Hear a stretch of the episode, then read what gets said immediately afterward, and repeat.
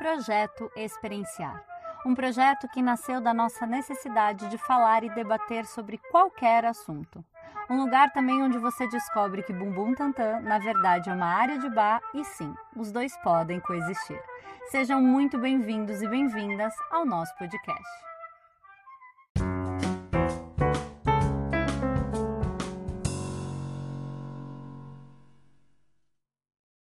Olá, boa noite a todos.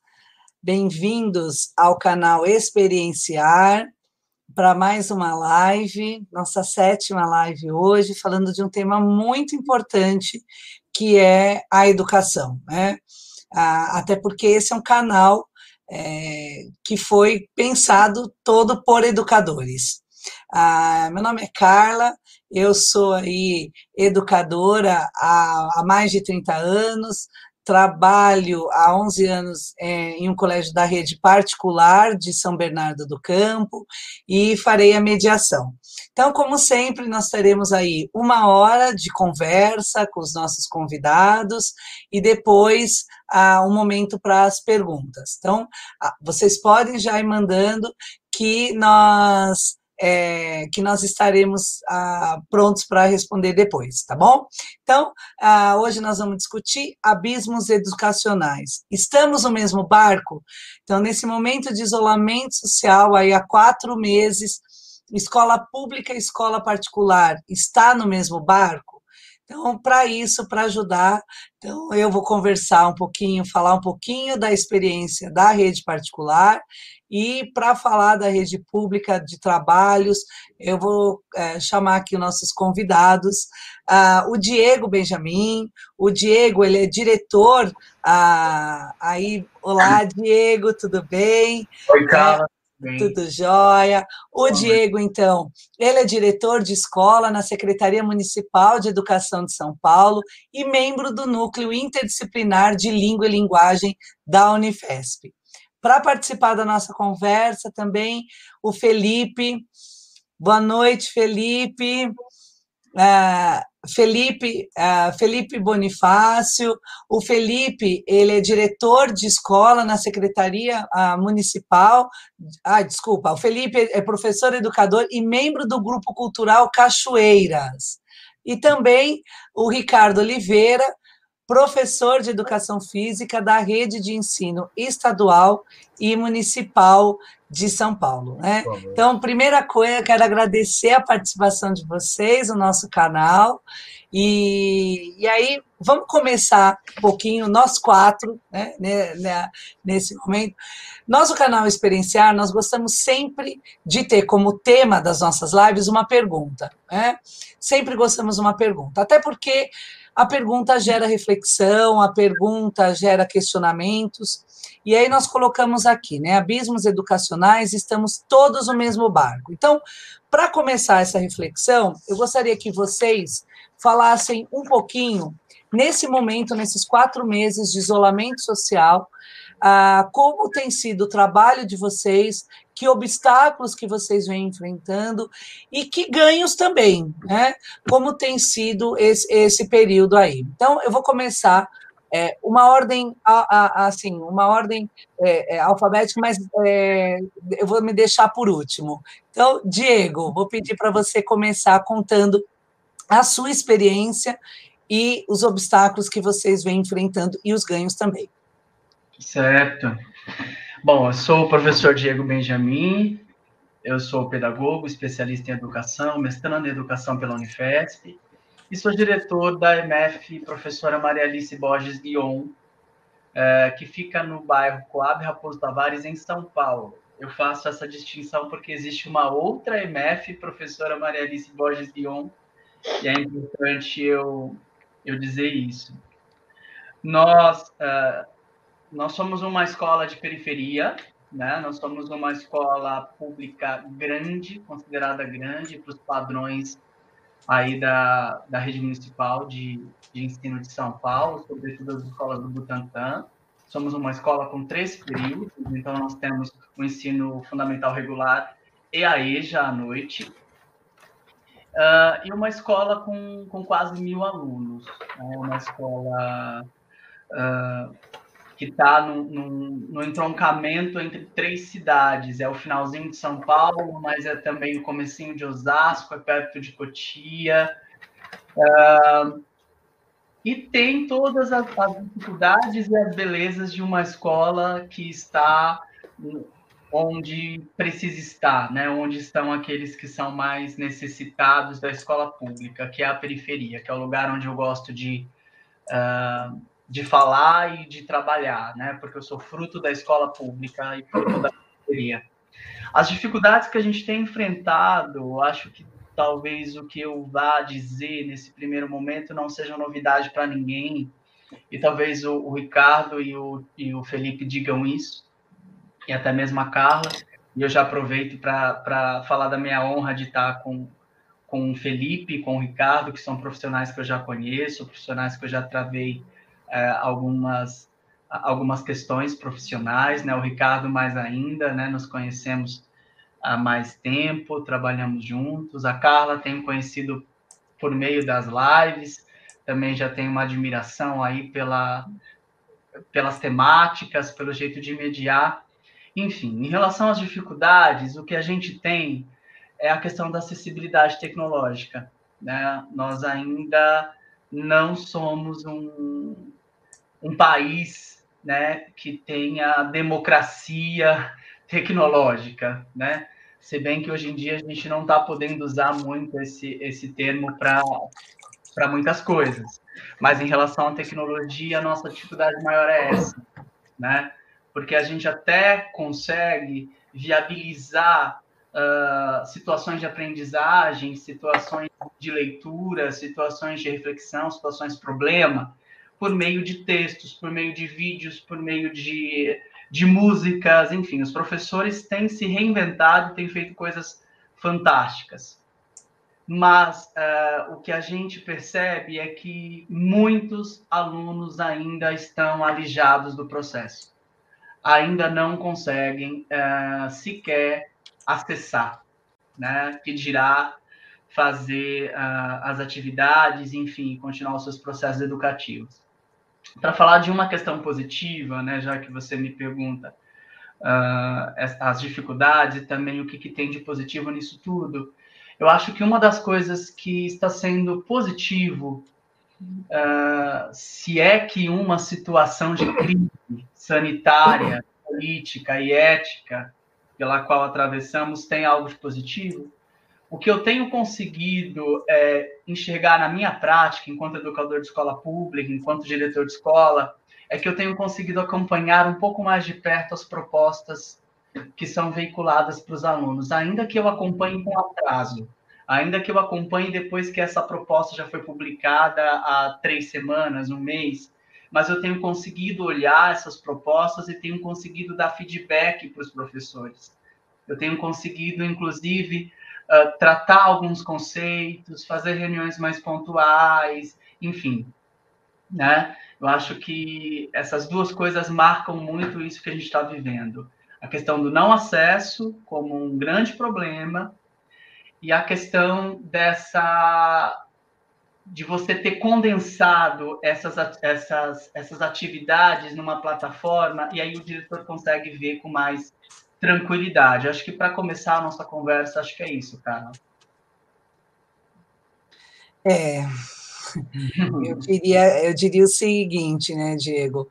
Nós vamos já comentar aí da, da, da questão da diferença com a escola particular, mas eu vou pedir para o Felipe agora contar um pouquinho também da experiência dele e, uh, da mesma maneira, os obstáculos, Felipe, que você tem enfrentado e o, e o ganho né, que também é, é, tem ocorrido nesse período. Boa noite, estão me ouvindo bem? Sim. Boa noite a todos e todas. Agradeço ao professor Tiago pelo convite e, pra, e, por poder compartilhar com vocês esse momento. É, sou Felipe, educador social, então, eu não trabalho em escola, eu trabalho num centro é, que atende crianças no contraturno escolar, um centro de convivência de crianças e adolescentes. Na prefeitura de São Paulo, a gente chama de CCA. sou pedagogo de formação, é, estudei na Unifesp e estudei no Maria Alice, fui aluno do Maria Alice, escola onde Diego está como diretor hoje.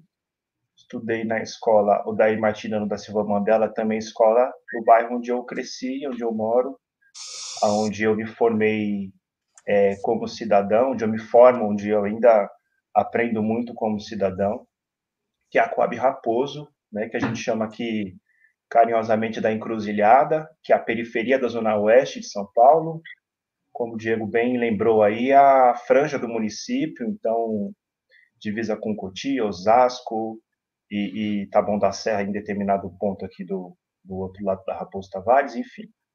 Então, sou sou uma pessoa aí que, que vem dessa história, vem desse lugar, né?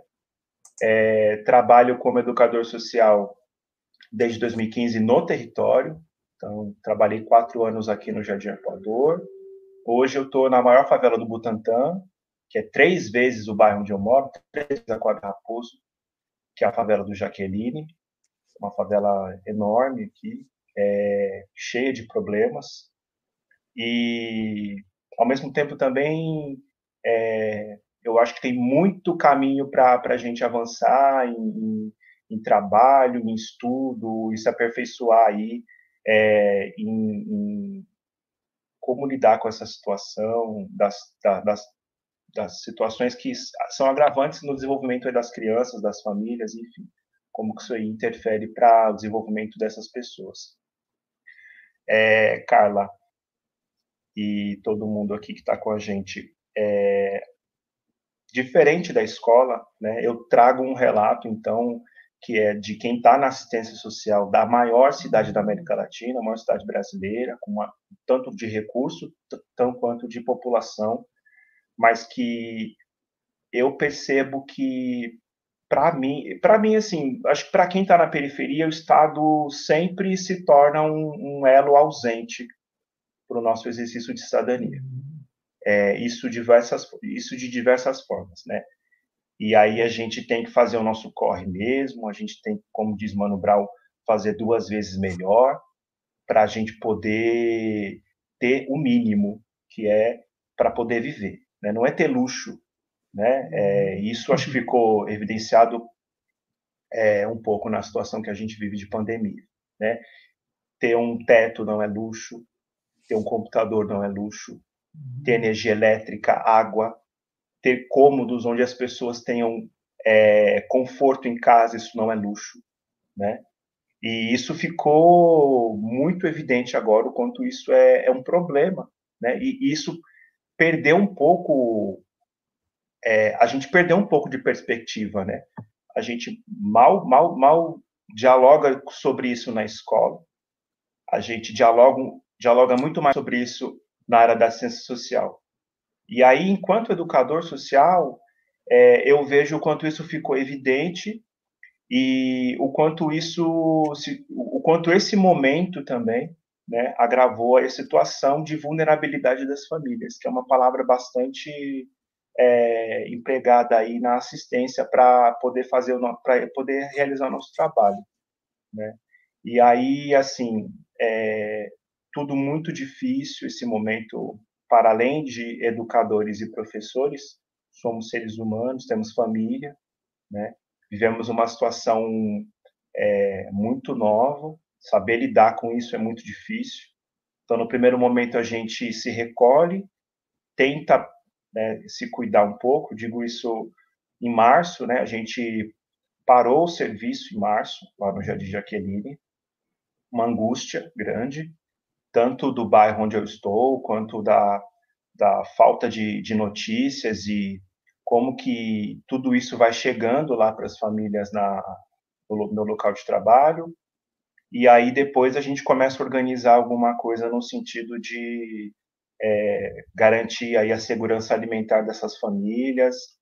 E agora, mais recentemente, é, nos últimos 30, 40 dias, a gente tem conseguido é, ter um pouco de qualidade é, de, de, saúde mental, eu digo isso enquanto educador, para poder fazer um trabalho com as famílias é, mais efetivamente no que nos cabe, assim, né?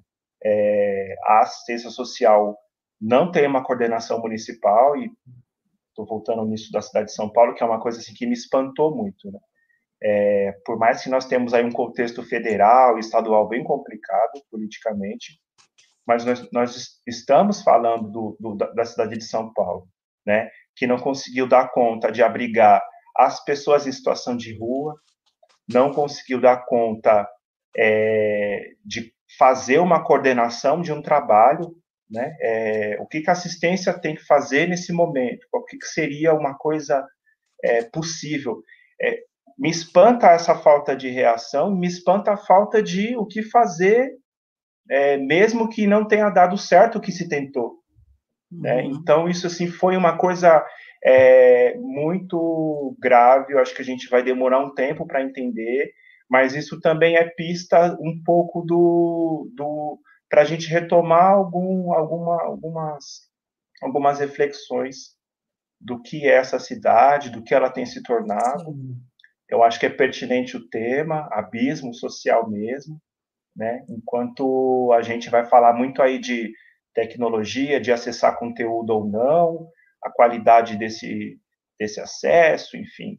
E aí eu trago um pouco essa contribuição da assistência em relação a uhum. isso e a outras questões aí que estão é, que estão aparecendo é, é, nesse sentido aí da gente entender o que, que é esse abismo. Felipe, você sabe que assim, eu estou começando a questionar até se é abismo se nós estamos vivendo uma nova Pangeia. Porque eu acho que já, nós, eu acho que talvez abismo, né, não vamos discutir aqui, talvez abismo era já antes da pandemia. Acho que agora nós estamos caminhando mesmo para um, um, um, um algo ainda mais profundo, né? Tá bom. Obrigada, Felipe. E o nosso último convidado hoje, que vai participar dessa roda, é o Ricardo. Então, eu vou pedir aqui para o Ricardo também contar um pouquinho da, da sua experiência, né, como tem sido. Ricardo, como, né, como que a, a escola, né, você que é professor de educação física, como é que tá, como é que vocês estão lidando com esse, nesse momento, os obstáculos que a escola tem enfrentado e também aí os ganhos, tá bom? Tá bom. É, boa noite a todos. Meu nome é Ricardo, sou professor de Educação Física do Orlando Geribla do Estado e também da Prefeitura de São Paulo, né? É, situada ali no, na região do Arpoador, é, próximo a Raposo Tavares. Bem, é, com relação às questões é, após a, a, as nossas o nosso término de trabalho em março, né, por volta do dia 16 de março, é, eu ainda estava naquele momento de, de, de aceitação de uma de ilusão de uma condição uh, que seria, uh, digamos assim, é, rápida, né? Eu pensava que depois de duas, três semanas a gente voltaria, né? Uh, é lógico que, que isso não se deu, né? Mediante toda, todo o descaso que o governo federal uh, uh, tratou da nossa, da, da, desse problema tão sério, né? Bem, as dificuldades do, do, do isolamento, ele é, ele trabalha em duas frentes, né? Ou talvez até mais. Ele trabalha na, na, na, na, relação física, né? A pessoa fica muito mal, a pessoa fica com muitos problemas uh, psicológicos em função de tudo aquilo que vem ocorrer, ocorrendo na nossa sociedade, né? Uh, em função da, das nossas da, da nossa falta de, de, de, uh, uh, de recursos tecnológicos, né? Porque, veja bem, É, nós aqui no, no, na, na, no Estado, nós estamos uh, muito, muito desprotegido, né? Desprotegido. Enquanto que na Prefeitura de São Paulo ainda há uma certa proteção, né? Dos nossos, dos nossos, é, do nosso governo. Uma certa prote proteção apenas. Pois bem, a gente entra em detalhes mais para frente. Agora, uh, o ponto positivo dessa, dessa quarentena, no meu modo de ver, é a minha, é a minha necessidade que eu tenho de estar tá estudando, né? De estar tá estudando mais um, um pouco mais sobre políticas públicas que garantam o direito, o direito das crianças, né? O direito da, das crianças em estar tá recebendo uma, uma educação de qualidade. Em que sentido? Uh, a gente te, nós tivemos aí recentemente o nosso uh, um grande ataque ao Fundeb, né? O que na calada da noite o governo federal quis retirar muitos direitos, né, das crianças, mexer com verbas, é, é desviar verbas, né, para aposentadoria de professores, o que não fazia sentido nenhum ou seja, que ia comprometer muito a, a, a educação das nossas crianças, né? E, sobretudo, a educação de uma maneira geral. Pois bem, uh, isso posto, eu tenho uh, procurado entender um pouco mais sobre isso, né? para que eu pudesse, para que eu possa, daqui por diante, uh, nessa, com essa formação uh, com essa formação mais ampla da educação, poder estar tá ajudando as crianças, os adolescentes, uh, enfim. Uh, na verdade, a, a pandemia, é, eu, o, choque, o choque que eu tomei com esta pandemia, mesmo sabendo da dificuldade de todos os de todo de toda a nossa educação é, foi a de que a desigualdade ela se tornou nua e crua, né? É, pois bem, é, precisou que, acho que para mim, para muitos, para muitos educadores, é, saíssemos da, do, do, olho do furacão para entender um pouquinho melhor o que estava acontecendo, né? tamanhas as desigualdades, né? no sentido de que as nossas crianças estavam sendo privadas de uma coisa que nos outros países estão, eh, estão está, está muito básico, né? Que é a inclusão digital. Então, nesse sentido, é, a nossa, a, a, o meu choque foi muito grande, né? A dificuldade também é muito grande, em função de todo momento a gente ter que se reinventar de uma forma ou de outra para tentar garantir o um mínimo para esses alunos na escola. Né?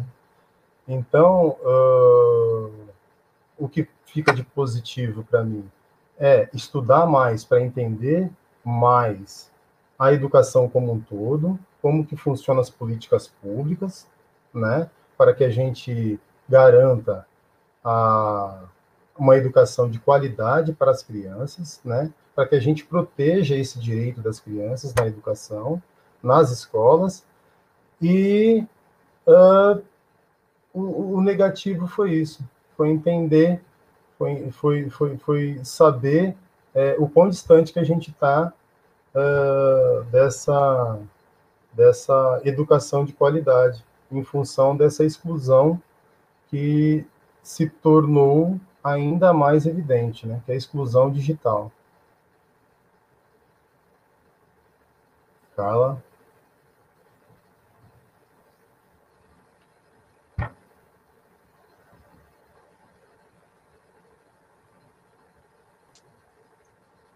Então, olha só, né, Ricardo, você trouxe essa questão de estudar, né? Eu digo que também, para mim, esse foi um ganho é, imenso. Né? Agora, falando um pouquinho da realidade da, da escola particular. Né? Vamos, é, vou expor um pouquinho aqui para vocês. Eu trabalho numa escola é, de classe média, classe média alta. Eu acho que isso é importante frisar, porque nem é uma escola de elite aqui é, em São Bernardo. Mas, por exemplo, é, quando eles entram no ensino médio, eles é, tá dentro da lista do material, eles têm um Chromebook. Então, uhum. aquilo que o Diego colocou, né, de, da tecnologia, então eles entram no ensino médio, nós, nós, nós entramos, nós começamos a trabalhar com tecnologia já há oito anos com o iPad, e aí fomos substituindo, né?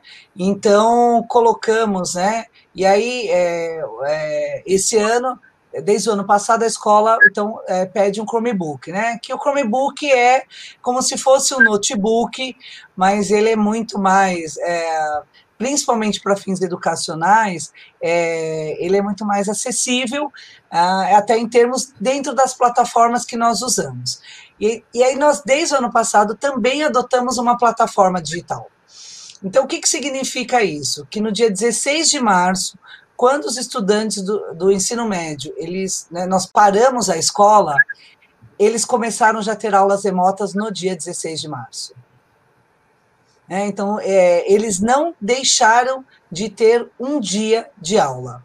Então, é, é já que estamos falando aqui de abismos, eu acho que isso é muito importante, porque eles tiveram todas, tanto que nós não paramos nem março, nem abril, nem maio, nem junho, fizemos as nossas séries normais. Claro que é diferente, é muito diferente, a falta do contato físico. Nós não fomos preparados para esse momento, isso é unânime, ninguém foi preparado, mas sem dúvida alguma eu tenho certeza né, que o impacto dos a, os nossos estudantes, eles estão sofrendo de não ver o amigo, é, de não estar junto, mas ele não está sofrendo por não ter aula. Ao contrário, né, quando eles fizeram uma avaliação, a avaliação foi: parem de dar lição, nós estamos cansados, nós estamos exaustos. É, e, e, mais para frente nós vamos falar aqui do vestibular. O que, que isso impacta num jovem de, né, de uma escola privada fazer vestibular esse ano e um jovem de escola pública. Então, é, é, o, o, jovem da, da, da, escola particular ela teve que se virar mesmo e, se, e tem se virado?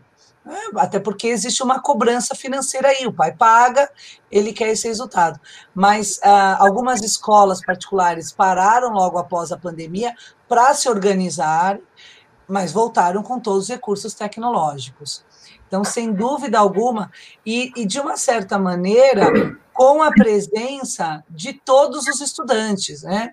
Então, eu tenho um caso, em todo o ensino médio, um caso de um estudante que, por realmente por problemas tecnológicos, deixou de frequentar a escola. Né? É, e aí também financeiros, tudo mais, pediu para sair. Mas único caso, né? Numa escola aí é, que vai da educação infantil até o ensino médio. Né? Então, são realidades muito, muito diferentes. Né? Então, ah, nós vamos começar agora. Eu vou fazer agora uma a pergunta específica dentro da realidade de cada um de vocês. Então, ah, vou mudar a ordem aqui. Eu vou começar com o Felipe.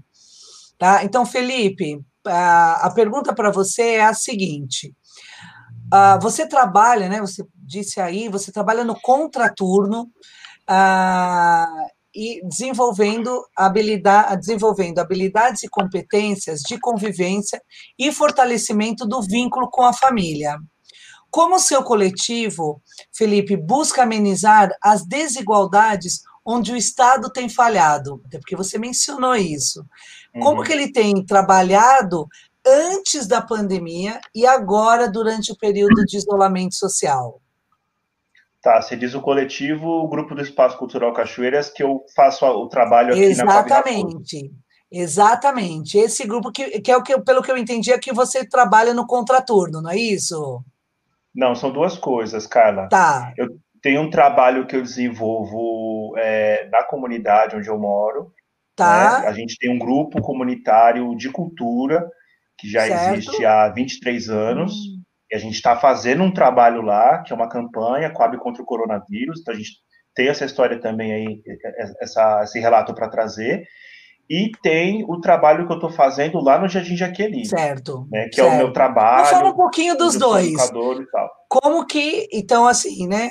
Como que você agora, nesse momento, né, antes, então, que você, que você já comentou um pouco agora, nesse uhum. momento de isolamento, que to, não pode sair de casa, né, né, em, te, em, teoria, né, gente, ninguém deveria sair de casa, uh, deveria, deveríamos todos estar. Como, é, como que o, o, o coletivo busca amenizar essas, essas tantas desigualdades? Bom, é uma palavra, é, é uma pergunta que daria aí um, um uma live só debate. nossa, né? É, é para responder só essa pergunta. Eu acho que eu nem tenho resposta. Acho que eu tenho aí mais perguntas para fazer do que respostas para falar sobre isso. Mas rapidamente falando sobre os dois espaços onde eu tenho essa atuação. Profissionalmente, lá no Jardim Jaqueline, é, a gente não parou. Né? A gente uhum. teve aí um, um, primeiro momento desse momento de descobrir o que estava acontecendo, aquelas, aquelas primeiras recomendações. Não havia nem a recomendação de máscara naquele momento, né? E tudo muito novo. A gente se recolhe um pouco, faz um trabalho remoto, né? E aí começa a é, organizar um pouco a vida, como é que vai fazer. É, e aí alimento, a alimentação começou a chegar, principalmente em abril, né? Uhum. Teve quem, os, os, grupos assim que somente as, as associações, as ONGs que estavam mais articuladas e necessariamente na cidade de São Paulo quem desenvolve o trabalho da assistência social grande parte são ONGs, né? É, e lá no território onde eu trabalho é uma ONG que está tá no território atuando no território há mais de 30 anos, que é o Centro de Convivência Clarice. Então, a rede de contatos e parceiros foi acionada aí, e aí foi um trabalho de garantir o subsídio à alimentação, né? É, olhando um pouco desse momento que a gente está agora, né, quase em agosto, aí, final de julho, para trás, é, eu, eu particularmente entendo que esse movimento de garantir alimentação era uma preocupação, né, mas ainda sei muito a noção de que isso facilitaria as pessoas é, a se manterem em isolamento em casa. Né? A gente fez um trabalho, por exemplo, de cadastramento na rua, a gente atendia as pessoas na rua da comunidade, é, e aí eu conversava, a gente fazia algumas perguntas, conversava com as pessoas, uma das perguntas era a profissão. Então, assim, grande parte dessas famílias ali eram diaristas, né? E em, em, por conta da pandemia, estavam em casa, né? É, porque a, a patroa, o, o, seu local lá de trabalho dispensou e ou estava fechado, né? E essas pessoas assim tiveram a vida virada do avesso, da noite para o dia.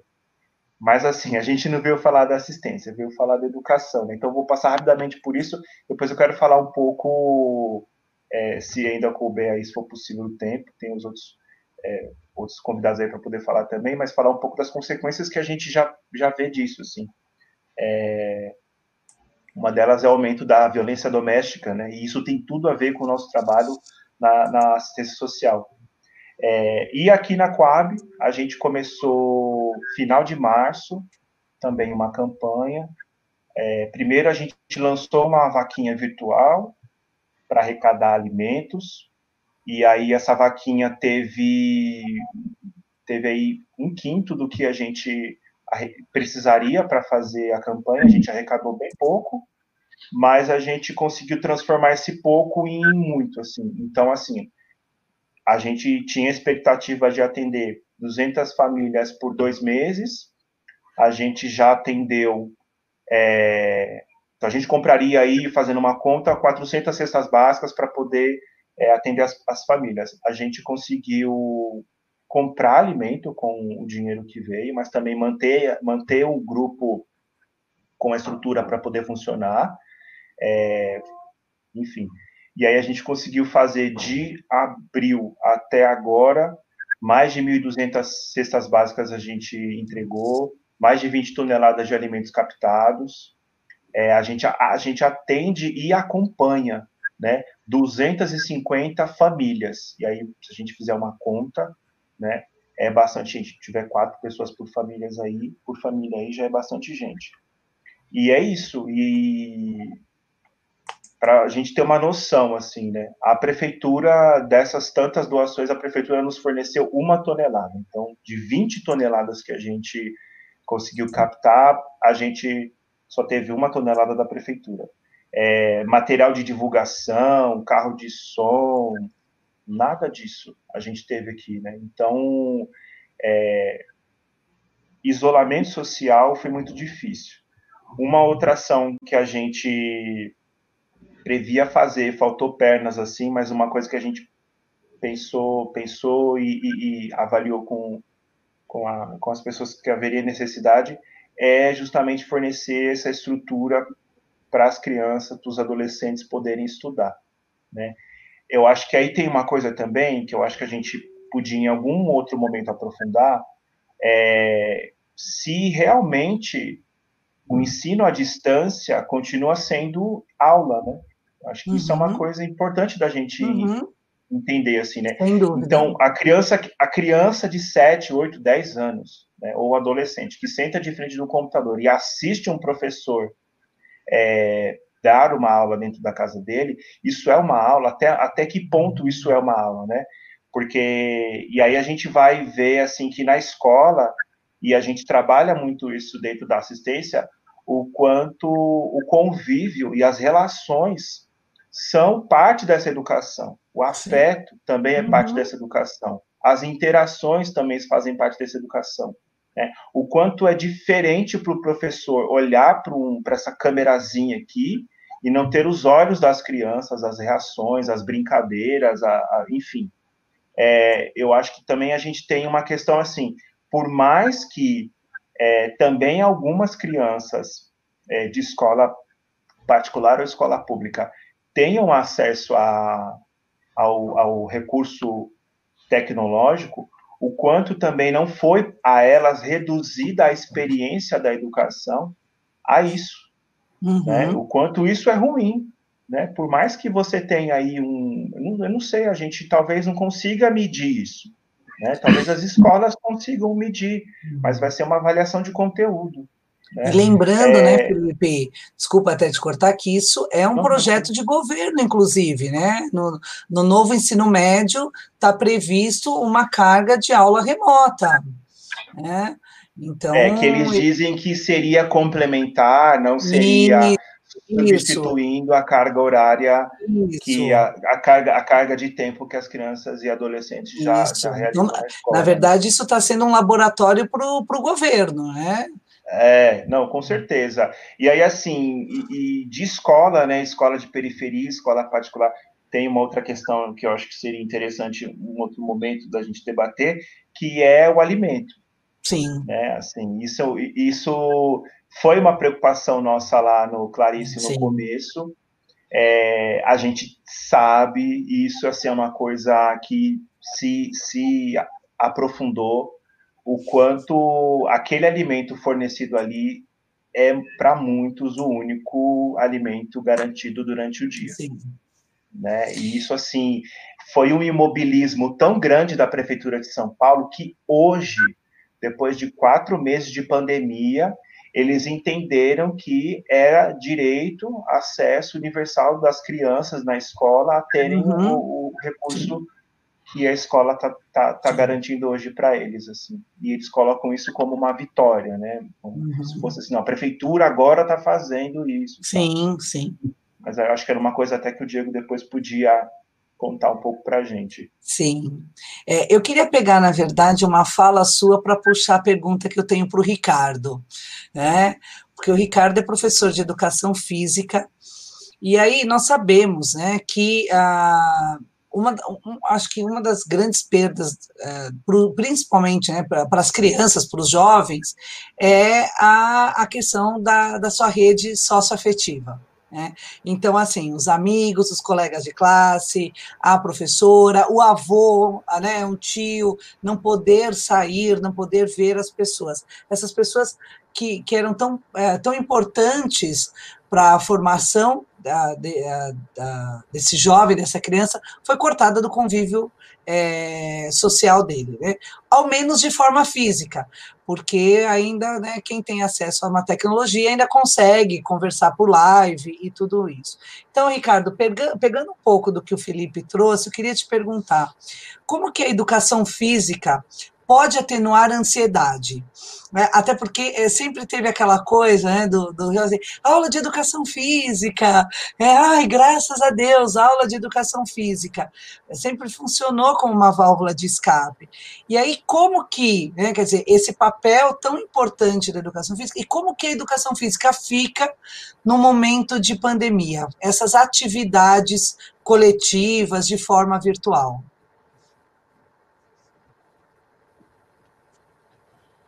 Bem, Carla, boa pergunta, né? É, a educação física, assim como todas as outras matérias, elas têm, dependendo né, da empatia que os alunos têm com relação ao professor, com relação à disciplina. É... Uhum, estamos Estão sim. me ouvindo? Ah, tá, tá ok.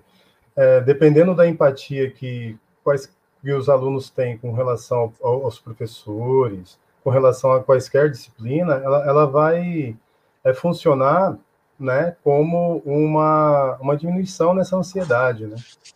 Porque, veja bem, é, na, agora, na pandemia, é, eu, não, eu não tenho tido muito contato com os alunos, né? Quanto, tanto quanto eu gostaria, né? Mas, uh, dia desses, conversando com eles em, pelo WhatsApp, pelo, pelo Instagram, etc., eles vêm contando muitas experiências deles, né? É, nesse momento de distanciamento social. O que me deixa muito contente, né? E em nenhum momento a aula em, a aula em si ela se torna se torna importante. É muito mais é, o fato de poder estar tá falando com a pessoa e estar tá sabendo estar sabendo que ela também está bem, né? Apesar de tudo, né? Uh, com relação às difer diferenças da, da, da, escola do estado e da escola da, do município, que eu dou aula, uh, pegando o gancho na, na, na, resposta do Felipe, e eu achei fundamental que ele, que ele colocou isso dessa forma, é, é o acesso à alimentação. O acesso à alimentação, no meu modo de ver, é o que está. É, é a diferença primordial de uma rede para outra. E eu uh, queria entender uh, porque, o porquê da, da, diferença, né? o porquê dos recursos tão, é, tão escassos na, na rede do Estado. Né? Porque, veja bem, foi, foi vinculado na, nos, nos jornais que as escolas do município estariam distribuindo cestas básicas, né? E conversando com a minha diretora no estado e com a minha vice-diretora, elas disseram que tiveram mães que fizeram fila na escola para saber sobre a, essa, essa cesta básica, né? O quão elas estavam precisando disso, né? Então, isso para mim é, deixa claro que, que existe uma diferença muito grande é, é, de estrutura, né? A, não que a da, do município esteja bem, né? Porque não está, a gente sabe disso, mas uh, em comparação ao Estado, o Estado está praticamente largado às traças, né?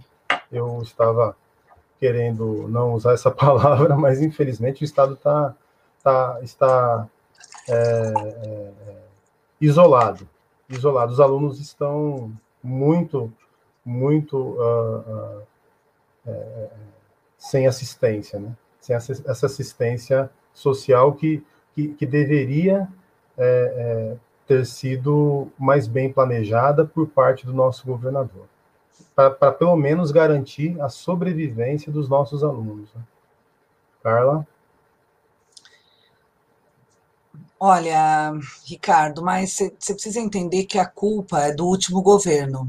Ah, que pena, né? O último governo é do mesmo partido. Também não podia deixar de fazer a minha, né, minha colocação, né? Porque nós vivemos em um país que tudo a culpa é do último governo. E quando o último governo está há mais de 20 anos no, no poder, né? Então, de quem é essa responsabilidade, não é mesmo? Então vamos lá. Aí agora, Diego, até o Felipe já tinha feito aí um link para você, né? que você podia colocar, de que você podia falar, e aí eu quero te perguntar o seguinte: o currículo, enquanto projeto de nação, à medida que é fruto de uma base nacional curricular e, portanto, seleciona, indica, aponta saberes que devam ser garantidos, ele contribui ou não para a disparidade educacional? É uma pergunta, é uma, é, eu poderia defender uma tese, né, de uhum. doutorado, assim, eu queria dar os parabéns aos formuladores dessa pergunta. Carla, se você me permite, e eu acho que eu também não fujo do, do, que, o, do que o Felipe provocou ao debate, uhum. porque numa visão crítica e pós-crítica de currículo, tudo que acontece na escola é currículo, então a alimentação das crianças também é currículo. Então, talvez o que eu, que eu fale vá ao encontro daquilo que o, que o Felipe gostaria que eu comentasse, mas talvez não haja tempo, né? Porque o, o tempo da live ele é curto para a gente discutir tantas coisas. Mas se você me permite também, eu queria fazer umas inversões aí nessa pergunta, porque não necessariamente uma coisa decorra da outra. Mas se a gente for pensar em grandes ideias, o que vem primeiro é a ideia de país, né? É o projeto de nação, é o projeto que se tem para esse povo. E aí tá muito, uh, e aí tem, tem, tem muita coisa de ética, de estética, de política que está envolvido. Uh, esse projeto uh, de país, que é um projeto político, ele engendra uh, teorias que dão aporte, teorias sociais mais amplas, que dão aporte, que dão sustentação para esse projeto de, de nação.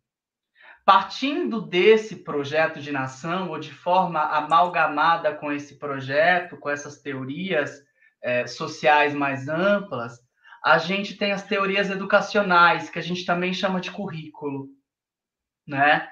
Uh, antes de se ter uma base nacional comum curricular, uma base curricular, tudo isso é anterior, né? Os projetos de nação, os projetos políticos, éticos, filosóficos, estéticos, enfim, uh, e todas essas ideias educacionais que são a base das escolhas uh, curriculares que a gente vai fazer enquanto país. Bom, talvez a, a tua provocação seja uh, mais em direção a essa questão da base nacional como curricular, porque ela tem apenas três anos né, de divulgada, vamos dizer assim, não chega nem a três anos. Uh, a Base Nacional Comum Curricular decorre de uma ideia que se tem de currículo, né? E, que, e isso decorre de uma ideia de, de educação que é calcada numa ideia de projeto de nação. Ok. Uh, o Michael Apple trabalha muito bem isso. Tem um, tem um uhum. artigo do Michael Apple, que agora eu não vou lembrar o nome, mas uh, depois, quando mudar o bloco, eu posso, posso buscar o nome e colocar no chat para as pessoas, ou eu posso depois me comprometer em ver isso, para não, não acabar aqui com a minha linha de raciocínio, porque não é difícil isso acontecer comigo. que eu falo demais, uh, ele fala da questão desse currículo único, desse currículo estandartizado que surge lá na, na Inglaterra, mais ou menos na década de 50, na década de 60, com a nova sociologia eh, da educação. E aí ele vai falar do currículo da Inglaterra e do currículo dos Estados Unidos, que essa ideia de base ou de currículo mínimo eh, surge daí né, surge dessas ideias uh, anglo-saxônicas, vamos dizer assim. Bom, eu penso que não dá para demonizar a Base Nacional Comum Curricular, mas também não dá para achar que Base Nacional Comum Curricular já nos coloca na porta do paraíso. Por quê? Eu até disse isso hoje de manhã numa outra conversa.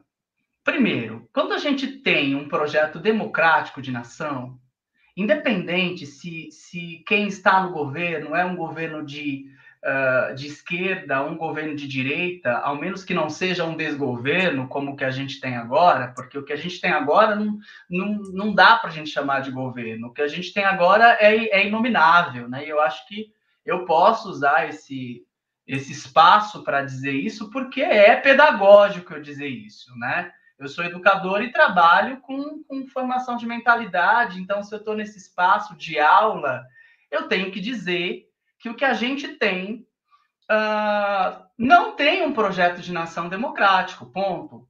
Acabou aí, né? Tanto é, uh, o Ricardo bem colocou, a condução da, das questões da pandemia não foram feitas com, com a cuidade, com o cuidado que deveria ter tido. E as questões educacionais também não. Né? O uhum. ministro da Educação, que era o, o, o fugitivo agora, né? o, o, o Fujão, uh, ele não tomou uma decisão é, em prol das crianças, dos jovens, dos idosos, dos bebês, enfim, que, tem, que, que estão no sistema educacional deste país.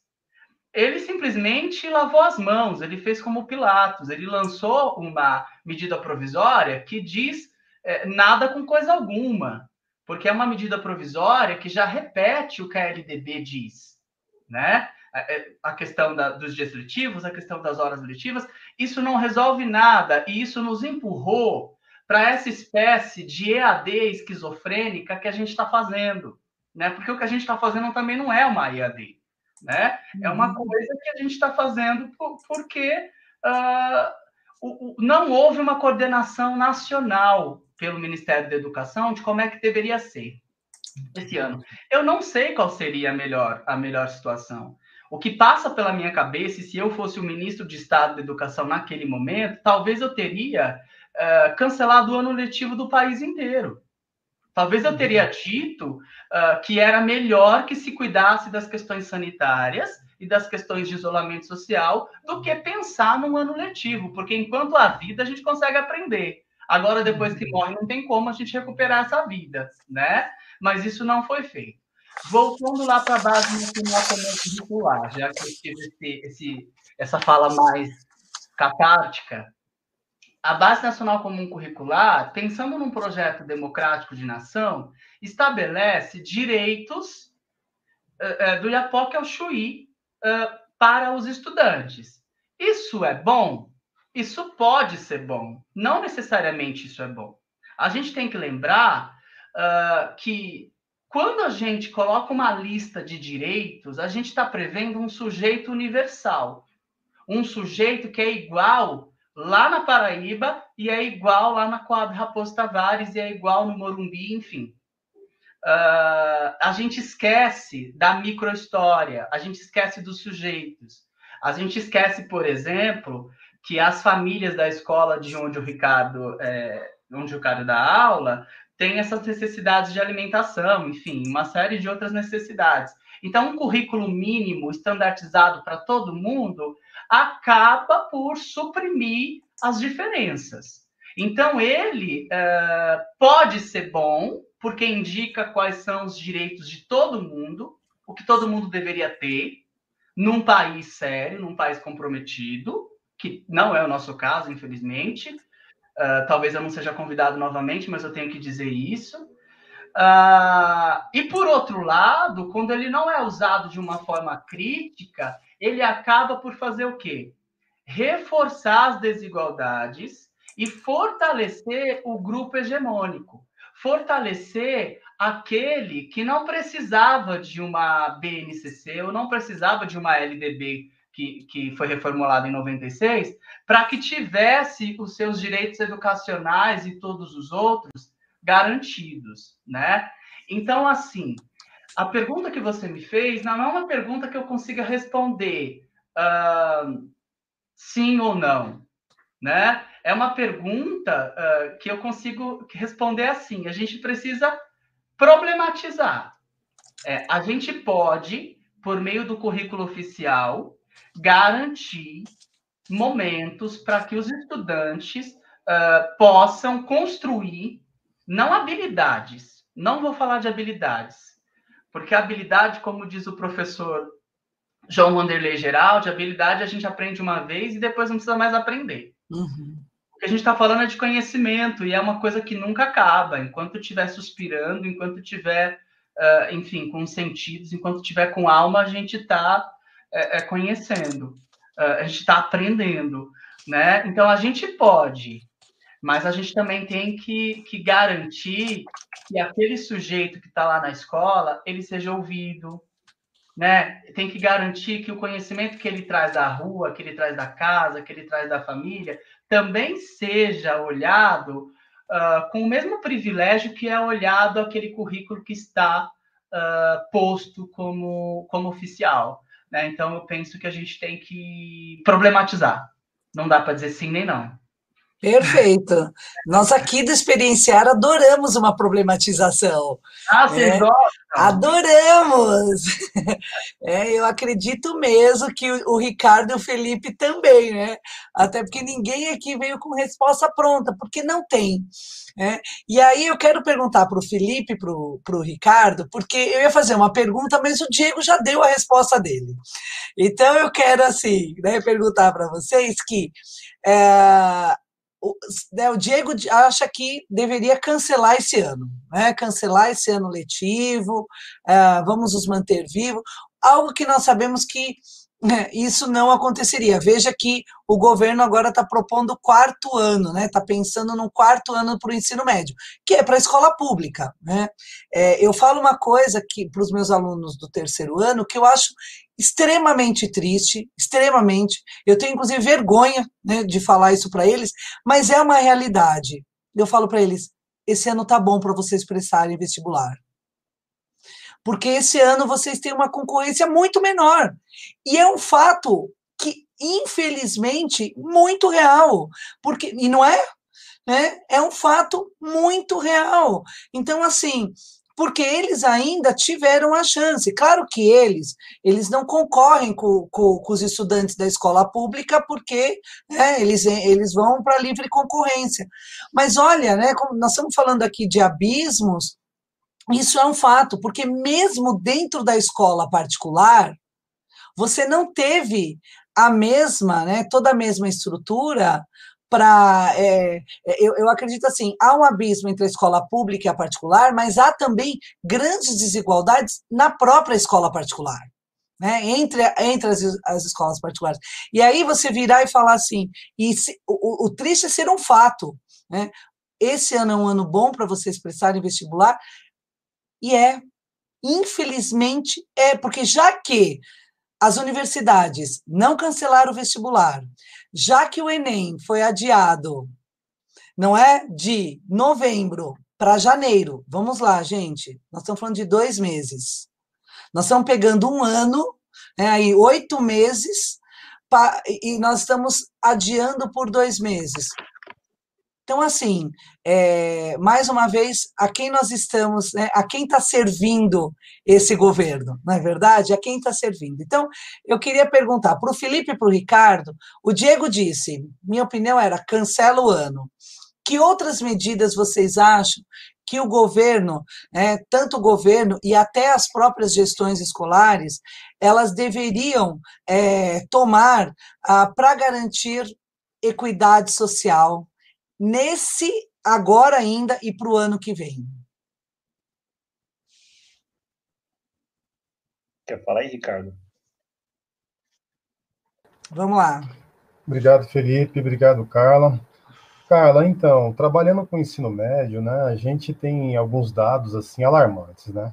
Por exemplo, uh, o ensino fundamental também, de acordo com dados da secretaria. Ontem eu estava assistindo uma live do professor Ricardo Henrique, ele veio com, a seguinte, com o seguinte dado. De cada 100 crianças que começam no fundamental, apenas 65 terminam o ensino médio, no geral. E de cada 100 alunos negros que entram no ensino Nossa. fundamental, apenas 58 terminam o ensino médio. Né? Então, mediante esses dados, é, a gente tem uma, uma noção clara do que precisa melhorar, aí, do, do quanto que precisa melhorar a nossa educação pública, né, com relação a infraestruturas, né. Veja bem, eu venho de uma, eu estou numa escola no Orlando Giríbula em que não há é, computador para pro, os alunos, né, para os alunos do, do, do ensino médio e muito menos do fundamental. Se tem três, se tem três computadores funcionando na, na escola, é muito. Né? Então, o aluno, o aluno do ensino médio, ele ele está sofrendo tanto uh, que ele está tendo que abandonar a evasão escolar, ela é, ela é gigantesca, ele está tendo que abandonar, pelo menos na escola que eu estou dando aula, para ir trabalhar, para ajudar o pai, para ajudar a mãe. Uhum, uhum. Né? Então, essas questões a gente precisaria tratar com muito mais responsabilidade, com muito mais carinho, com muito mais é, esmero para a gente poder entrar, é, para eu poder tentar responder essa sua pergunta, uhum. e que foi brilhantemente respondida pelo Diego, né, quando ele fala que tem que adiar. Uhum. Eu acho que, assim, é, de, de, com certeza, concordo com ele plenamente, deveria adiar. Uh, de, porque a gente não garante o mínimo de igualdade, né? De equidade entre essas duas redes. Né? O mínimo, eu estou falando o mínimo. O mínimo, sim. Né? Então, nesse sentido, o, o Carla, eu, eu, eu, eu, penso igual ao Diego. Eu, uhum. penso, eu penso igual ao Diego, eu acho que, que deveria. Assim, deveria ter um, ter um. Ontem fui falar de uma coisa muito interessante também nessa live eu gostaria de compartilhar com vocês. Uh, a professora Célia Ruflo, é, ela fala que a gente deveria sentar num café da manhã e, ao invés de discutir futebol, deveria discutir educação, né, em função da, dos ataques, é, do, dos tremendos ataques que, estão, que a educação está sofrendo nesse, nesse exato momento. Né? E aí eu faço um paralelo com a realidade que eu estou vivendo na, na escola, especificamente na escola Orlando Geríbula, né?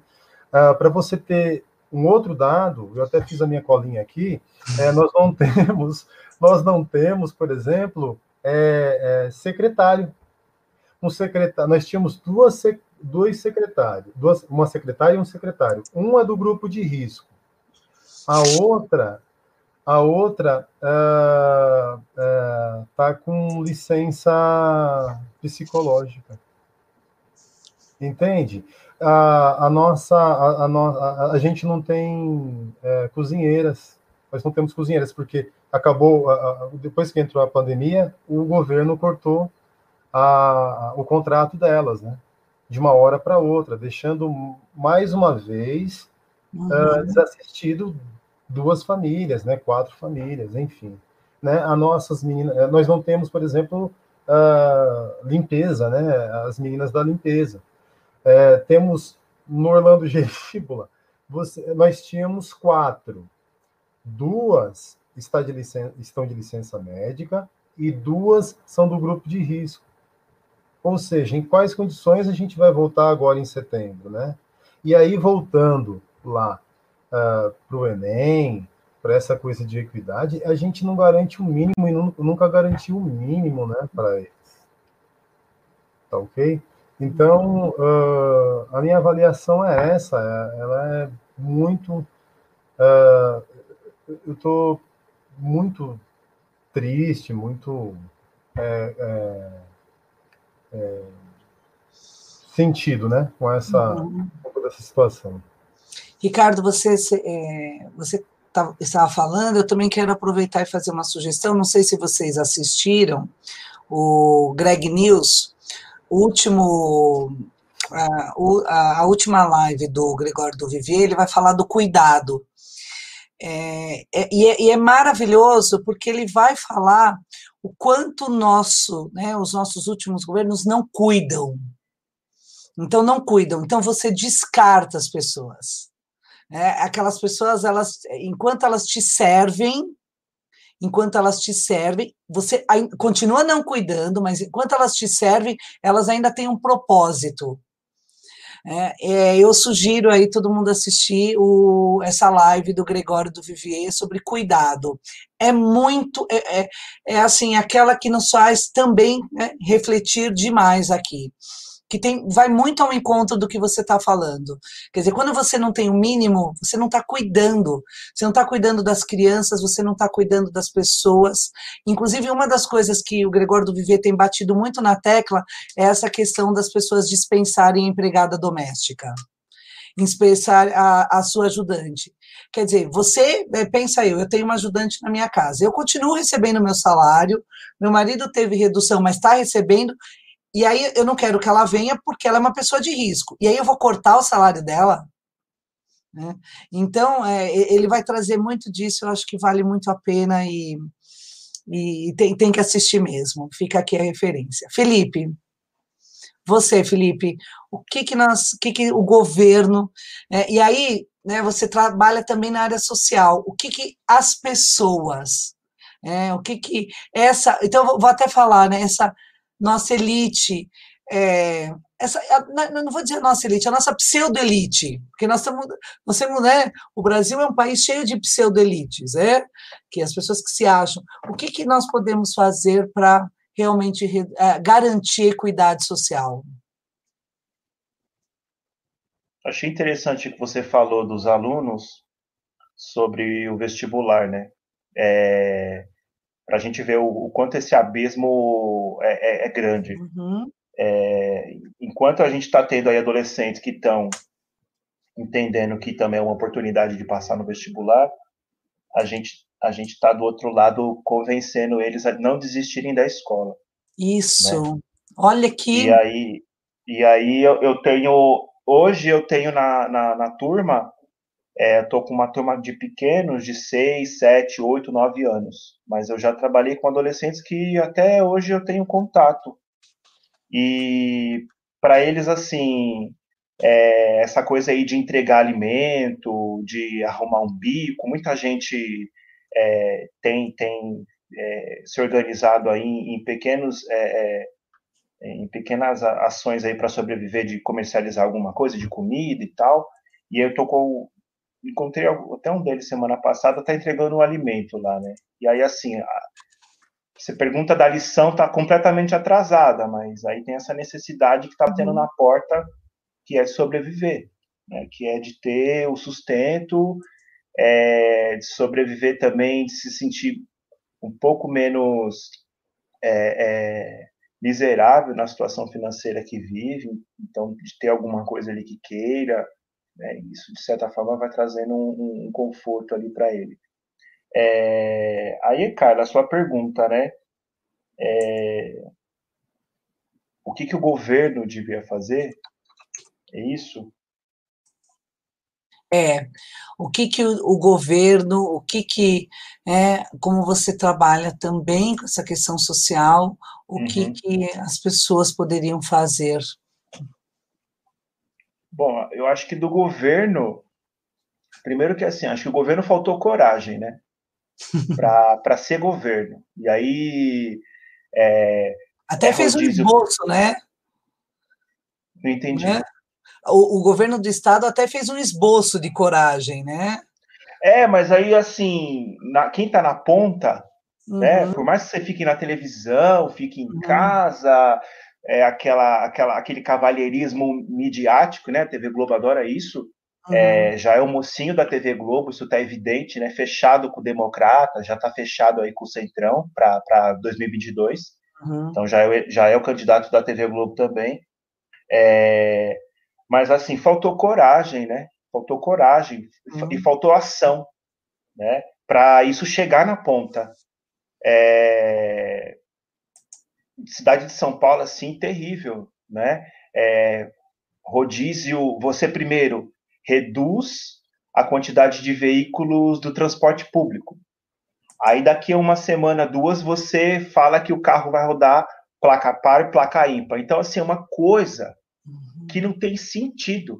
Uhum. Como é que você reduz a quantidade de veículos de, de transporte coletivo se você precisa que esses veículos rodem com menos pessoas, e aí depois você reduz os carros, e as pessoas vão precisar do, do transporte público. Então, coisas assim. Né? E na área da assistência, assim, não é diferente. A gente já vive um desmonte na assistência social desde o começo da gestão Dória, né? Passamos aí por mais de cinco secretários e secretárias assim que ocuparam o cargo da assistência social. Isso é terrível. É, e aí, para falar um pouco do que você está falando também, da pergunta, é, não há uma integração, uhum. né? Não há, não há rede.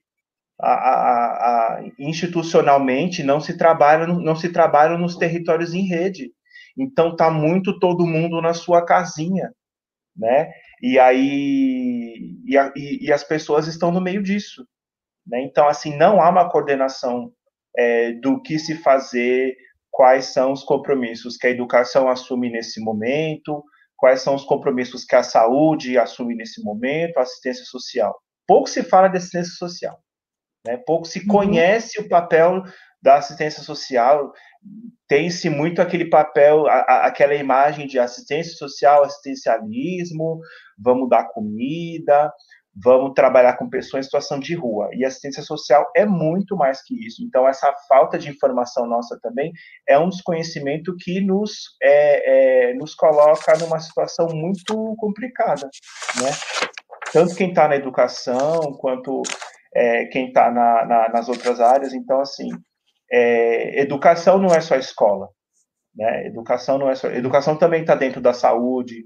Não é papel da saúde primária educação, mas está dentro da saúde educar as pessoas para que elas tenham promoção de saúde, para que elas se, para que elas se cuidem, para que elas promovam saúde na sua família, para que elas se alimentem bem, né? E também está na assistência. Eu, enquanto educador social, é, não sei se respondi sua pergunta, mas acho que um pouco é isso que eu queria dizer. É, na verdade, eu diria o seguinte: eu queria fazer uma live individual, tá? Cada um de vocês três escolhe uma pauta, tá? Os três, e nós vamos discutir individualmente, porque nós ficaríamos aqui há muito tempo. E aí eu vou partir agora para as perguntas né, que vieram aí de quem está nos acompanhando. É, é, eu, o que eu acho mais importante desse tema é que ele não se fecha, né? Nós não vamos acabar a live e falar assim, ah, então foi tudo resolvido. Olha, eles deram as respostas, então uhum. esse é o caminho, né? Não, não se fecha isso, né? Mas eu penso que vocês trazerem a ideia de que a educação não é só a escola. E aí, como que eu garanto educação quando eu tenho problema com alimentação? Quando aquelas pessoas, né, então nós temos na, lá na escola o caso de uma uma pessoa da limpeza que tem quatro filhos.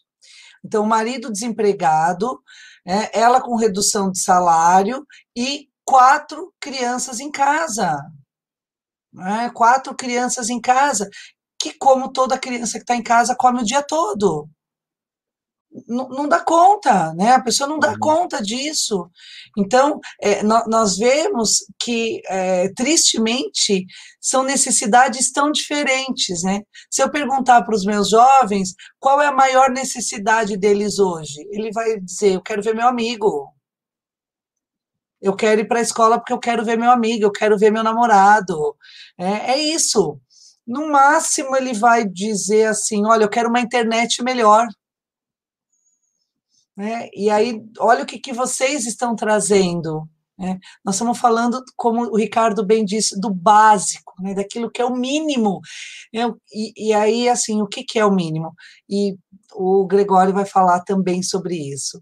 Então, eu vou partir para as perguntas, e a primeira é para você, Diego, que está muito quietinho aí, tá? Hugo Cruz, ele pergunta assim, é, quais os mecanismos adotados pela, pela escola pública para driblar a falta de recursos tecnológicos. Tá? Como está o engajamento dos estudantes no ensino EAD? Então, é... e aí, Diego? Tá. Eu vou começar pelo engajamento, né? Porque como eu de linguagem e eu gosto muito de fazer análise de discurso e tudo mais, Eu penso assim, Hugo.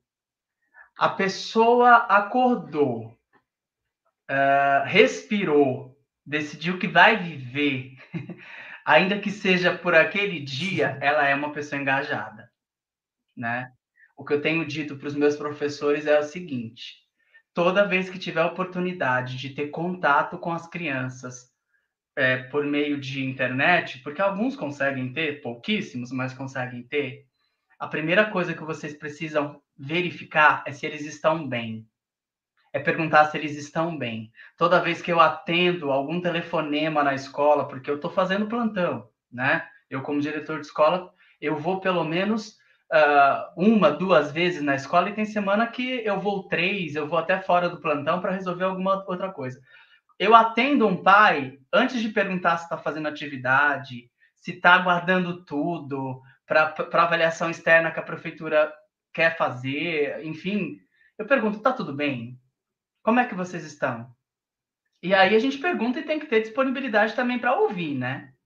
Para ouvir. Daí tem, tem gente que diz: olha, diretor, a minha família inteira pegou Covid. Mas a gente está bem, a gente se recuperou. Né? Quando algum pai liga desesperado para mim, diretor, pelo amor de Deus, eu não estou conseguindo, a senha não dá certo, só tem um, um celular, eu falo, olha, enquanto ele estiver vivo ou ela estiver viva, eles vão poder aprender. Não se preocupa com isso agora. Vocês estão usando máscara? Vocês estão conseguindo se higienizar o que vocês podem? Vocês vão ligando para mim, vão dizendo se vocês estão bem, tá? Eu quero ver vocês aqui o ano que vem, quando a gente voltar. Não sei quando é que vai ser. Então, em relação ao engajamento, Hugo, é, todos os meus alunos são muito engajados. Eu não sei se tem algum aluno meu aqui ouvindo, mas eu gostaria que, que, que dissessem isso a eles. Eu até disse isso na escola esses dias. Toda vez que acontece alguma coisa na escola, de depredação do prédio, eu, eu sempre acho que não é aluno. E eu defendo os meus alunos até o último. Eu falo, não, não foi meu aluno. Foi alguém que também não é do bairro, que passou por aqui e que não respeitou aquilo que é nosso. Então, os meus alunos são muito engajados, eles têm tentado fazer as atividades uh, que são uh, disponibilizadas por meio do blog, por meio da plataforma Google Sala de Aula, que é o que a gente uh, tem de, de recurso. E, além disso, a Prefeitura de São Paulo, Hugo, uh, disponibilizou um material impresso, né? Só que o secretário de educação e o prefeito vão lá na Globo, porque a gente sabe das coisas pela Globo, e diz que ah, os alunos não receberam porque os diretores não se engajaram. É mentira. É mentira. Nós estamos engajados sim e aquilo que a gente pode fazer, a gente tem feito para os alunos receberem. Até vaquinha para comprar a cesta básica a gente tem feito, né? Até impressão de atividade em menor escala a gente tem feito, né? É impossível você imprimir para mil alunos de segmentos diferentes, né? E de anos diferentes. Mas a gente tem tentado driblar, Hugo, dessa forma. Uhum. Eu volto a dizer que não é um EAD, eu também concordo com o Felipe quando ele problematiza o conceito aula, e eu nem vou entrar aqui na questão histórica, uhum. né? Da, do, do que esse conceito já assumiu enquanto característica.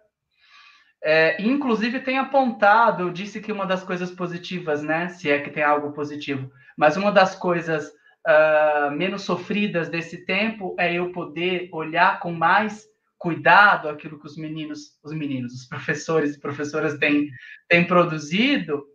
E, inclusive, eu tenho feito esse apontamento. Olha, não é aula. Não é aula. Eu gosto muito de um texto da professora Terezinha Azeredo Rios. Vai ficar outro texto aí para eu procurar qual é o, o título e colocar.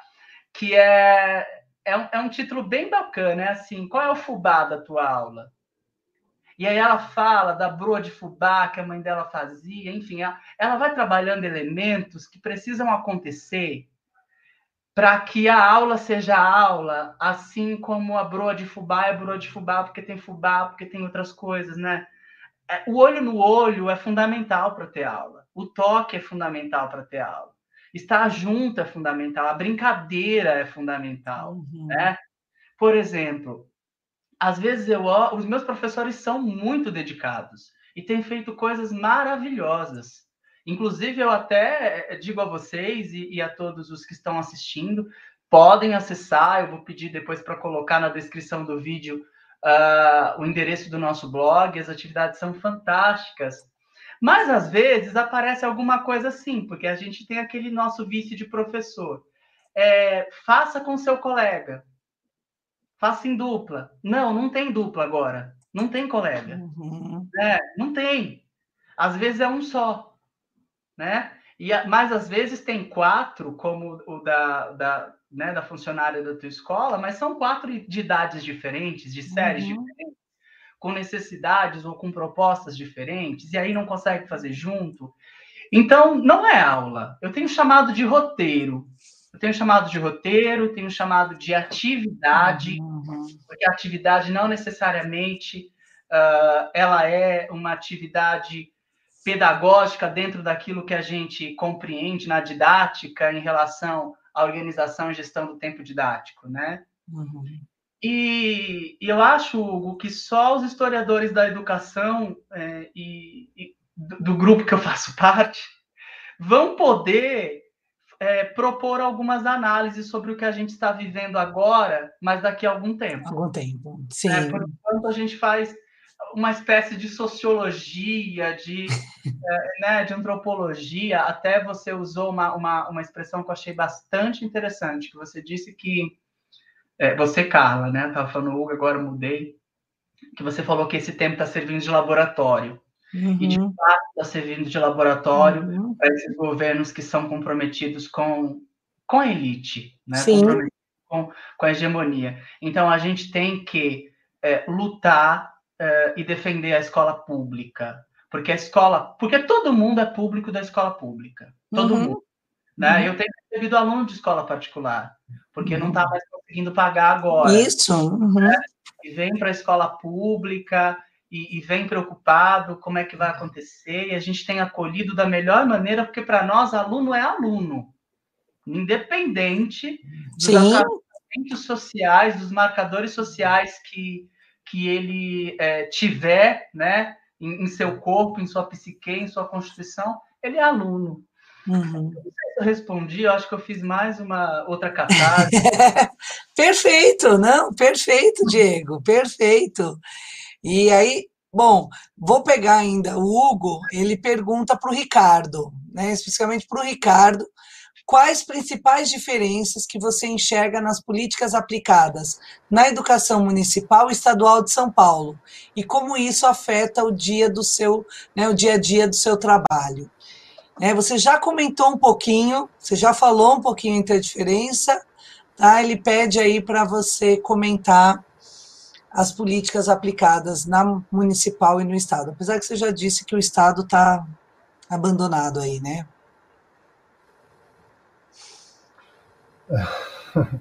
É verdade. O Hugo, né? E Hugo? Hugo, então, Hugo, é, eu, isso, Hugo, eu vou entrar especificamente numa, numa outra questão, que é a questão dos recursos, né? Uhum. Os recursos no Estado para compra de material, de educação física, eles são escassos, né? É, não é à toa que muitos professores no estado, principalmente na escola que eu estou dando aula, estão tirando do próprio bolso para poder dar aula, né?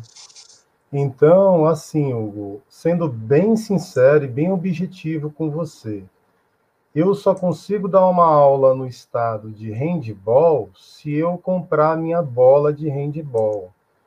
Eu só consigo dar uma aula de basquetebol se eu comprar minha bola de basquetebol. Simples e objetivo assim. Uh, não foram uma, nem duas, nem três vezes que eu cheguei no ano passado na escola e no começo desse ano que não tinha giz para os professores darem aula. Entende? Então é assim. Uh, isso atrapalha muito, né? Isso, isso deixa a gente depressivo, isso deixa a gente é, desesperançoso, né? Porque ainda tem aquela ainda ainda o governo, né? Ainda vem com aquele discurso, né? Do, do, da, do professor uhum. herói, do professor salva, salvacionista, que vai, nossa, a gente faz tanto, a gente tem que fazer tanto com tanto tão pouco, né? Aí que você mostra que você é bom, né? Então, Hugo, é, sendo bem específico em educação física, por exemplo, com você, é, eu que vim do esporte, né? Por exemplo, na quadra, se eu improvisar uma ou duas vezes uma aula, até vai. Os alunos vão entender que é, uma, que é algo assim provisório. Agora, se, pro, improvisar sempre, cara, não dá, meu. Não dá. Então, Hugo, é, não é o meu caso, mas ainda, né? E aí eu não vou ser hipócrita em te falar, mas não é o meu caso ainda, eu espero que nunca chegue. E é por isso que o professor no estado, ele, ele falta bastante, ele deixa de ir. Ele adoece. É, ele, entra, ele, adoece muito, uhum. entende, Hugo? Então, é, o que atrapalha efetivamente é isso, porque sem estrutura, sem estrutura, quando o dinheiro não chega, é, fica muito difícil você, é, você, você proporcionar uma educação de qualidade, né? Para você ter uma ideia, por exemplo, eu, eu tenho o meu retroprojetor, entende? Tive que comprar meu retroprojetor, é, o, o computador da escola, o notebook que é fornecido, se você colocar qualquer tipo de equipamento lá, ele sai com vírus, né? E, então, eu, eu já perdi um celular é, colocando é, ele na, na no computador da escola e, e ele detonou, né? Então, Hugo, é isso. É, o problema é a estrutura. É, o problema é o dinheiro que não chega. O, o, e, o aluno sente isso, infelizmente. O pai sente isso. E aí fica uma escola com onde todo mundo desconfia de todo mundo, onde todo mundo acusa todo mundo. Porque é, é engraçado que essa alienação ela impede, inclusive a gente, né, é, funcionário de enxergar quem é o verdadeiro culpado e mobilizar forças para que para que isso mude, né? Haja visto que esse governo do PSDB está aí há 25 anos, né? Exatamente. Então não é à toa, em algum lugar essa, essa desgraça está agradando. Eu queria entender é, agradando o que e como, em que sentido, né? O pessoal fala que é o interior, é o interior, é o interior, mas eu fico vendo, uau, eu vou para o interior e eu não vejo tudo isso. Sim. Né? Eu não vejo. Então é, é estranho isso, né? Apesar de que a educação também ela não tem esse poder de. Acho que não tem esse poder de tirar ou pôr ninguém no, no governo. Mas, pô, eu vejo o professor falando que votou nos caras, meu. Sim. Entende? É que louco, meu. É muito louco isso. É muito louco. Né? Então, é isso, é a falta de estrutura, sendo bem é. objetivo, em função de tudo isso que eu já falei. E, e é isso. Felipe, tem uma pergunta para você da Giovana Arruda. Ela diz o seguinte: Hoje em dia temos falado muito sobre a importância da democracia, mas existe democracia em um país tão desigual? Boa pergunta, Giovana. Eu parto do princípio que não existe democracia num país desigual como o nosso, e não existe democracia num país racista, homofóbico, é, como o nosso. Né? Não, não, nós nunca vamos ter plenamente uma democracia enquanto nós tivermos essa condição social que nós temos né? principalmente negros e, e, e negras, e, e é, a diversidade precisa estar tá inserida na sociedade, precisa ser defendida, né?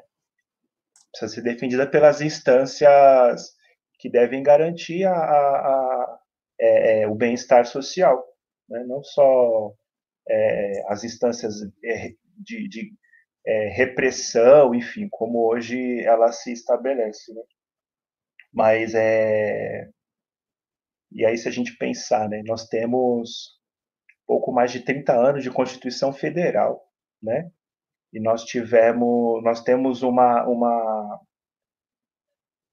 nós temos uma história de escravidão muito grande, as, as instituições do país e a mentalidade, a formação da mentalidade das pessoas se forma na base da, da, é, da não democracia, né, de, de, que tudo que se passou foi a não democracia, né, foi a centralidade de poder, né, foi a, foi a, a exclusividade de, de cidadania para alguns poucos, então esses alguns poucos ainda são privilegiados e eles ainda é, gozam dessa cidadania, desse bem-estar social, né, desse, desses direitos, né, é, que ainda são meta, né, são objetivos a se alcançar para grande parte da população, né, para grande parte da população, sobretudo a população mais pobre, a população negra.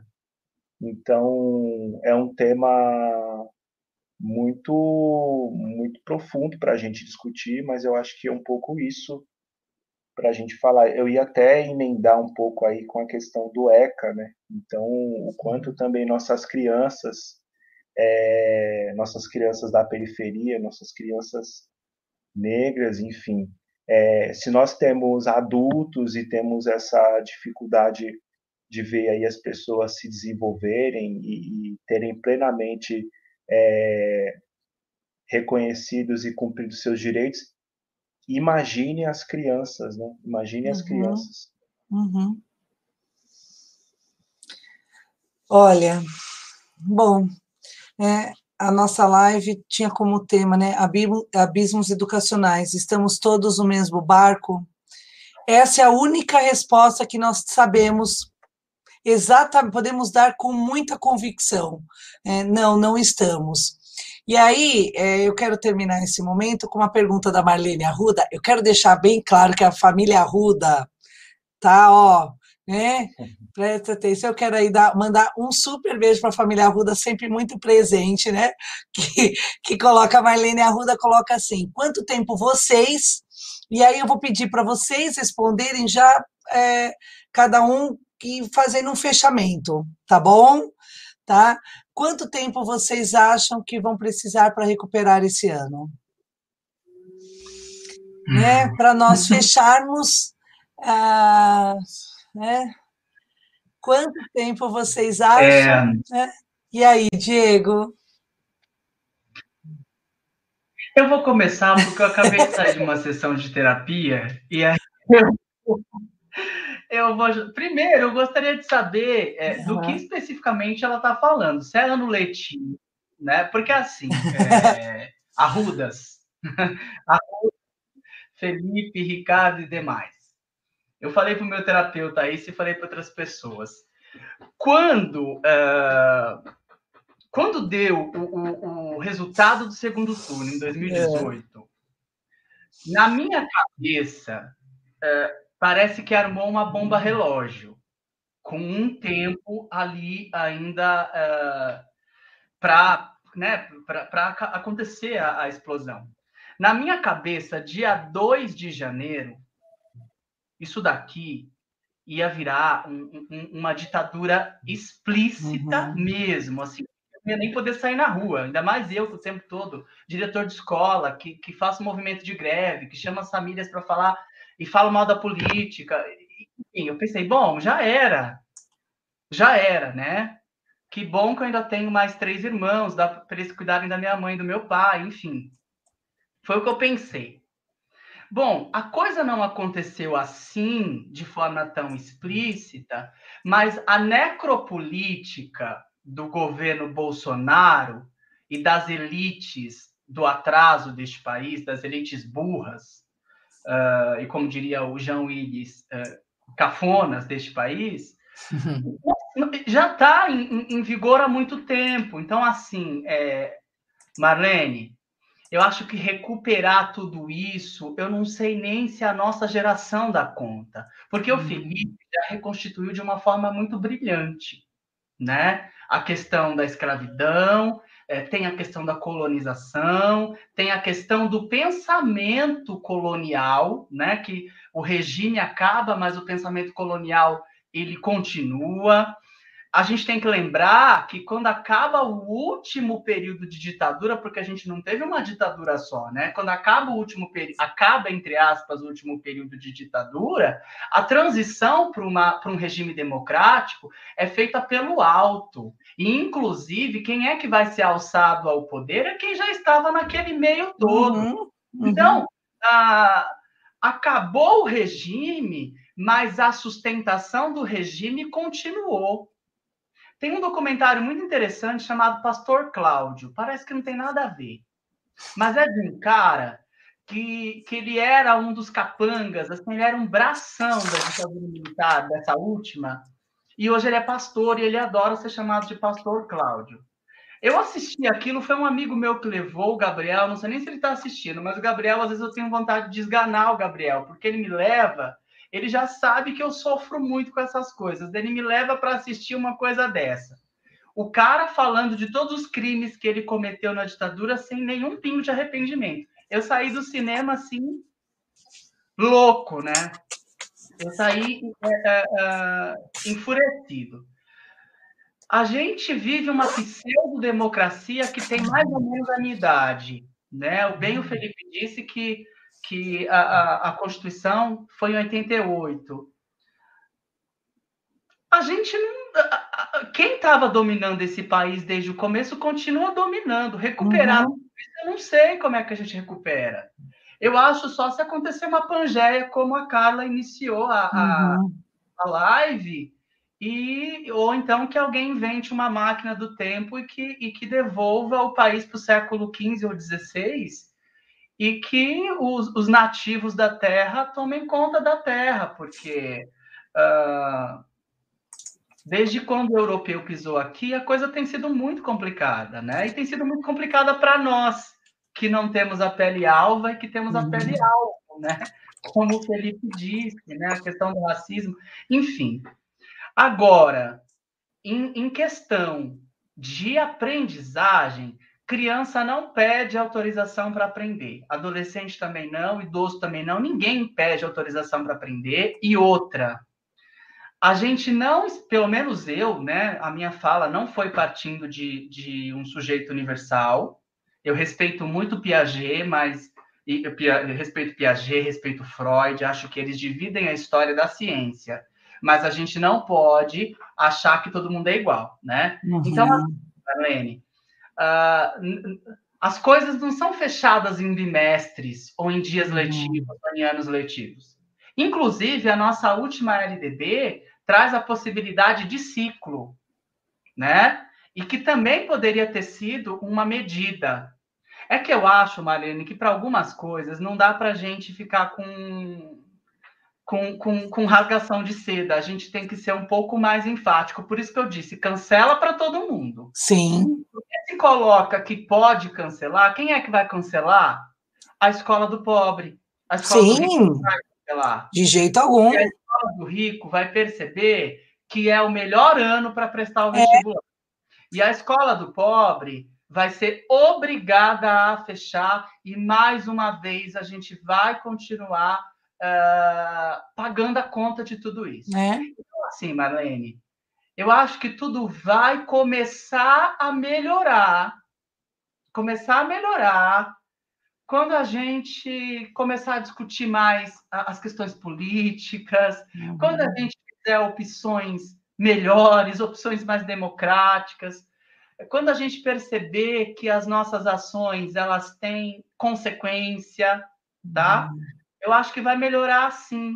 E aí a gente recupera a aprendizagem em qualquer momento da vida, né? Porque, por exemplo, para a gente aprender a ler, ou para a gente ler Dostoiévski, falar de Dostoiévski porque foi uma das minhas últimas paixões, ou Inácio de Loyola Brandão, por exemplo, é, você não precisa nem saber o que é dígrafo.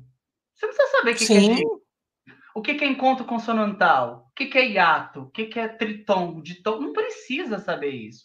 Se você souber, melhor ainda, porque como diz o Paulo Freire, né? A leitura da palavra vai uhum. ampliando uhum. a tua leitura sobre o mundo. Né? Todos os a educação física, uh, o esporte, tudo isso é lente para você para você ler o mundo. A qualquer momento a gente pode aprender o que, que é tritongo, né? Hoje eu aprendi o que, que é esse, esse notebook diferente que a Carla é, é, mencionou. Uhum. Então, assim, é, até a própria palavra recuperação, ela não é boa. Recuperar, é, é, é, me, me parece, eu posso estar equivocado, o Tiago, que gosta de, de, estudar sobre as questões de eugenismo, talvez ele tenha alguma resposta. Mas me parece que recuperação também vem desse ideal eugenista uh, que foi impregnado na, na história da educação brasileira, sobretudo com o escolanovismo lá na década de 20, e que perdura até hoje. Porque quem é o público da recuperação? Me diz. Se não são os, os periféricos, se não são os pobres, os pretos, uhum, os favelados. Uhum, uhum. São eles. Né? Ou aqueles que fogem do padrão. Né? É, a, é, a, é, é o menino que, que, tem, que, que tem uma opção afetiva, é a menina que está nessa condição, ah, quando a gente é, é aquele que tem deficiência, né? Nunca é aquele que tem a cara da hegemonia que está na recuperação. Então, também não gosto muito da palavra recuperação. Sim, sim. A gente poderia fazer um ciclo ampliado, em que, do, em que o ano de 2020 e o ano de 2021 é, fossem um, um, ciclo e a gente uhum. pudesse certificar os alunos ao final do ano de 2021, se a gente tiver condições de segurança sanitária para voltar. Desculpa, Carla, eu sei. Imagina, tá... imagina. E, e Diego, o, o, grande dilema da escola particular é você cancela e quem paga a conta? Sim, não. Né? Porque, é. porque isso é um fato. Você cancela. Então tá bom, esse ano ele não existe mas esses pais pagaram por esse ano. Então, mas né? é uma então olha, olha é. que, ó, então olha que, olha como é, não é? Olha que que, que, que dilema. Eu falo porque eu sou coordenadora pedagógica, eu, eu vivo isso, é. E é uma então mazela do capitalismo. É, exatamente. É capitalismo, claro. Não, é pensado em função da economia. Sim. Não é pensado em função da, da saúde, da educação, da assistência social. É, enfim. Eu lembro, inclusive, Diego, quando meus alunos, quando houve aquela enquete, né? Aí assim, Carla, quando que a gente põe, né? Falei, gente, quer dizer, uma enquete que não valeu para nada, né? Porque as pessoas ganhou maio e ficou janeiro. Mas é, então, assim, é, é, muito complicado isso, né? Porque cada um com o seu com a sua realidade, com os seus, e por isso, né, como você falou, as mazelas do capitalismo. E antes de eu passar para o Ricardo, rapidinho, você falou uma coisa, eu sou professora de literatura, você falou do lado do colonialismo, eu só queria lembrar um pouquinho o Oswald de Andrade quando ele diz, né, quando o português chegou debaixo de uma bruta chuva, vestiu o índio. Que pena, fosse uma manhã de sol, o índio tinha despido o português, né? Que pena, né? Vamos lá, Ricardo. Quanto, quanto tempo você acha que, né, que recupere aí suas considerações aí para gente encerrar essa live, que estamos aí uma hora e quarenta e cinco já. Eita. Quanto tempo eu acho? Quanto tempo eu acho? A pergunta a da Marlene, acha... da Marlene que falou, perguntou quanto tempo para quanto tempo acha que leva para recuperar esse ano? Ah, tá. Tá bom. Marlene, na minha opinião, né, indo ao encontro da resposta do Diego, é, se nós não, me, não mexermos efetivamente em políticas públicas, é, se não tiver uma vontade política imensa, o que vai ser muito difícil nesse governo, é, nós não vamos re recuperar nunca o déficit, o déficit dessa é, desse problema educacional. Porque a pandemia, a pandemia, no, no meu modo de ver, ela ainda é, é, um problema que, num país minimamente organizado, que tratasse a educação com um pouco mais de respeito, ainda daria para você suprir as necessidades, ainda daria para você é, é, equacionar é, muitas falhas. Mas os ataques é, nos bastidores é, é, com relação à educação, ela tem sido tão grande que a gente não vai recuperar, mesmo se acabasse essa pandemia amanhã, até 2022. Porque, veja bem, ó, o ECA, muito bem colocado pelo Felipe, fez 30 anos. E foi um marco assim para avanço de muito de muitas questões dentro da escola, de muitas garantias de direito. E passou pelo governo federal como se acontecesse nada.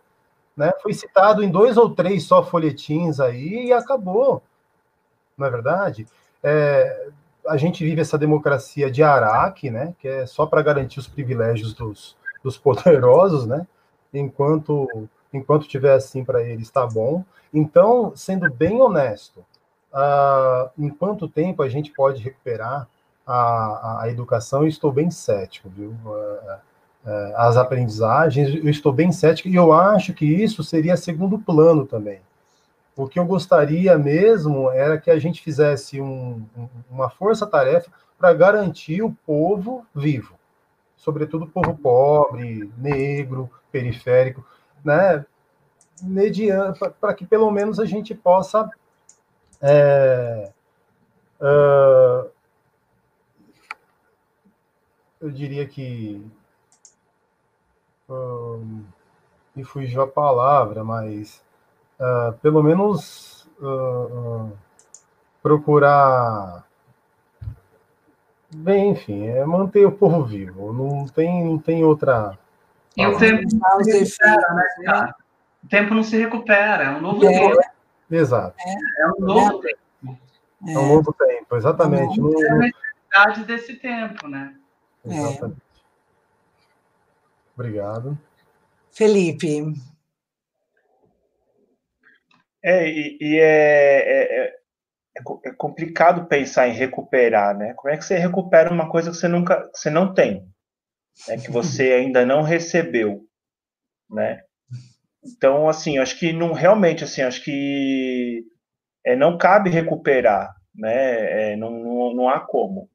Mas a gente não pode perder de vista de que é, de que os governos falharam em garantir para essas pessoas condições de sair logo da pandemia, de se manter em isolamento de qualidade, é, de garantir uhum. essas condições.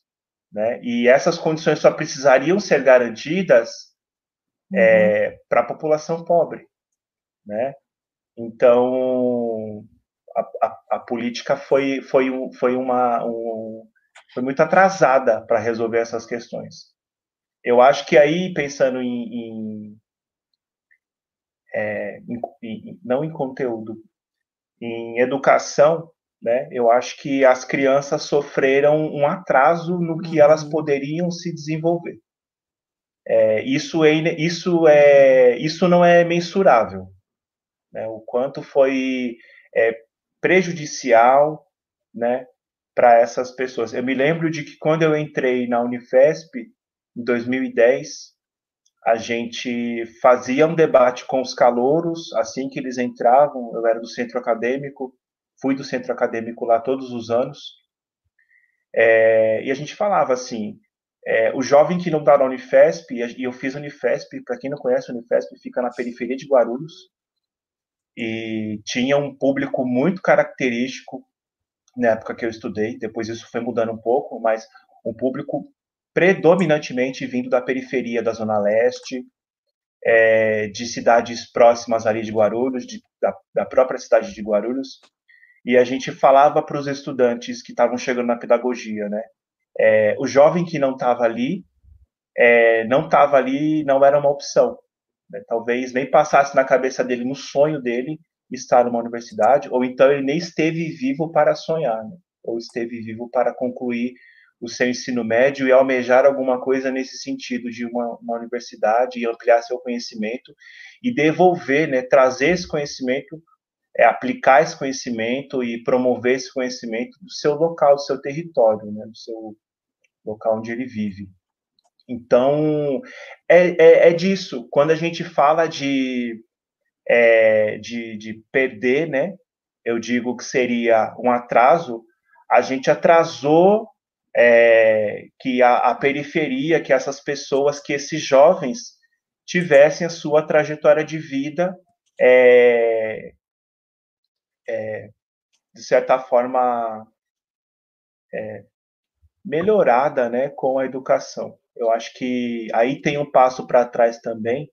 É a gente, como eu tinha falado, a gente também vai precisar fazer uma ou, um outro trabalho, né, não vai faltar trabalho para quem está na educação, nunca falta, mas é de convencê-los a insistir de que a educação é sim um caminho de que eles consigam ter é, emancipação de emancipação, de que eles consigam ampliar seu conhecimento, é, emancipação de ideias, né? E que isso é importante. Olha, olha, se a gente trabalhar, o que a gente também vai ter para trabalhar em 2021, o contexto político de que, do que foi provado, de como o Estado lida com as nossas vidas e como ele nos trata se isso não chegar na escola, se o, se o educador, a educadora não trazer isso para a sala de aula, em qualquer disciplina, em qualquer lugar que se fale, que trate com pessoas.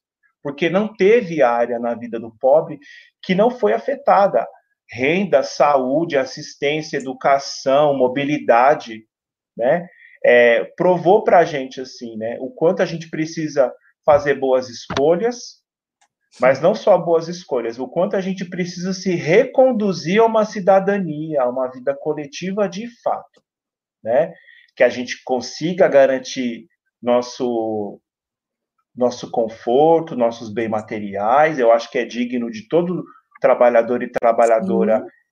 ter isso, mas que sua vida não se limite a esse fim, né? Que a sua vida não se, porque a gente não vive numa ilha, né? A gente não vive isolado do contexto, né? É, a gente, o, o, nosso, nossa meta de vida, né, não pode ser só o bem material ou eu, eu, me, eu garanti o meu, eu estou dentro de um condomínio e agora quem não garantiu que lute. Que né? lute Acho que isso não, a gente tem que a gente tem que pensar nisso, nessas coisas. É uhum. muito confortável, né, para quem está fazendo quarentena é, recebeu lá integralmente seu salário, não teve. Isso, isso é uma exceção, é a elite mesmo da, da sociedade, e que não precisou se preocupar muito aí com isso. Eu, eu, eu digo até que pouquíssimas pessoas não tiveram preocupação nenhuma nesse momento. Mas a gente sabe que, por essa questão aí das divisões é, é de, de, de, de, classe social que a gente tem no nosso país, isso é muito mais sentido porque tem pessoas que precisam muito mais da resposta rápida e eficiente do Estado do que para outras. Né? Não vamos colocar assim, não, nós sentimos aqui, vocês não sentiram nada aí. Né? A, eu acho que sentimos todos né, no mundo e no Brasil e de formas diferentes. Eu queria concluir encerrando aí um pouco, eu queria deixar um, um, umas questões. Eu acho que é, esse debate foi muito importante. Queria uhum.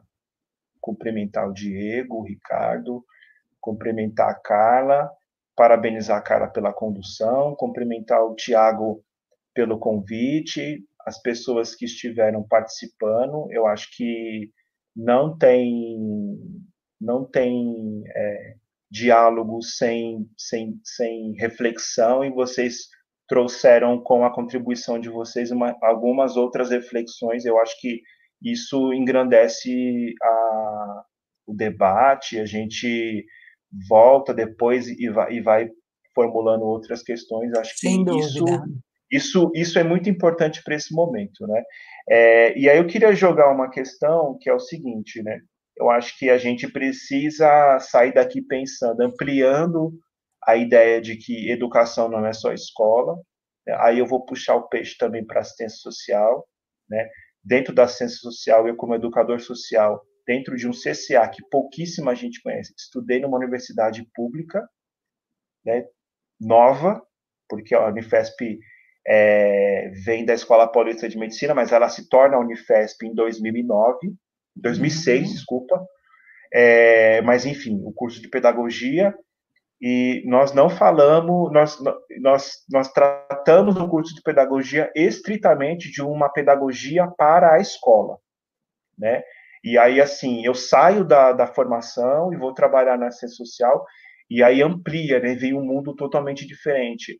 Educação, trabalhando fortalecimento de vínculo familiar e relações, e relações e, e uma outra perspectiva da educação muito interessante que eu acho que a gente e quem está assistindo precisa conhecer mais. É, e aí, assim, para a educação, né, é, para finalizar, não dá para a gente falar da educação em qualquer instituição, em qualquer nível da educação que a gente vai trabalhar, sem falar em defesa de direitos.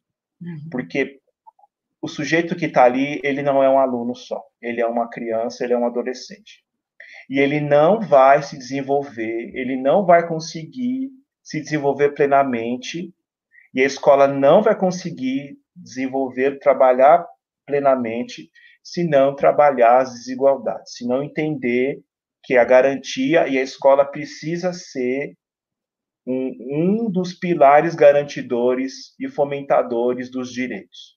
Isso, escola e instituições educacionais, escola também. Esses direitos são determinantes para o desenvolvimento das pessoas. O direito à alimentação, o direito a bom convívio comunitário, o direito a ter uma família e, e ter amor e ter carinho e se desenvolver bem. Isso é fundamental. E a escola a precisa cultura investir. ao lazer. A cultura ao lazer, enfim. A escola, a escola não. As instituições educacionais dos territórios precisam investigar isso isso não está no currículo, isso não está nas portarias. Isso está dentro do nosso, da, do, da nossa condição enquanto educadores. Né? Eu vejo sim. E eu entendo também que as escolas e as instituições educacionais precisam traçar estratégias de intervenção no território. Isso precisa estar muito, estar muito bem discutido e ampliado para a comunidade poder estar junto. Né? Como o professor Ricardo falou, é, eu, eu também já vivi diversas situações. O ensino ele, ele está precarizado em todas as suas em todas as suas fases, né? Algumas mais, outras menos. É, o ensino estadual, o ensino da prefeitura também. É, então a gente precisa sair da, da, da de, de, dentro do, da nossa instituição e primeiro entender se a comunidade é nossa parceira para poder fazer é, a melhoria do desenvolvimento do, do, do, da educação naquele espaço. Uhum. Porque, a, porque a, a, eu, eu ouso dizer que sim, a comunidade é parceira. Precisa fazer, um, e esse é um trabalho constante. Né? Por isso que precisa traçar estratégias. Não é traçar uma tentativa ou outra, é traçar estratégia para que isso acontecer. Sim. E para finalizar, é, a escola, então, precisa se constituir como uma rede de apoio. Né? Uhum. Acho que fazendo isso, ela se constitui como uma rede de apoio. De apoio. Né? Eu acho que a escola e as instituições educacionais, a gente tenta fazer isso no Centro Clarice, não é à toa da, da, da situação que a gente vive hoje, de auxílio é, ao primário, que é o alimento às famílias, mas aí a gente já vai fazendo também, é, se aprofundando em outras questões é, que tem a ver aí com assistência, é, o trabalho de orientação, de atendimento emergencial, de auxílio, é, de saber do, do, acolhimento dessas pessoas nesse momento, enfim, isso a gente tem feito bastante. Mas é isso, Carla, eu, eu são essas Bom, palavras que eu queria finalizar. É, eu queria, eu quero dizer né, para o Diego, para o Ricardo, para você, Felipe, que foi assim um prazer imenso. É, e é, eu acho que não, é, é, quando põe educador junto, gente, nós poderíamos mais duas horas aqui. Nós não íamos nem sentir, porque nós temos assim muita coisa para falar, né? Sem dúvida alguma. Então, eu queria realmente muito agradecer vocês três por essa oportunidade de vir aqui conversar comigo, falar com, a, com, essa, né, com esse público aí que está sempre aí conosco. É, e aí, como sempre, eu termino a minha live com uma frase, né? Eu gosto disso. E, gente, não dá para falar de educação e a gente não falar de Paulo Freire. Né? É, não tem como, nós podemos até buscar outros, mas eu vou ser clichê mesmo, e vou citar, e tem uma frase dele que ele diz: não é no silêncio que os homens se fazem, mas na palavra, no trabalho, na ação reflexão.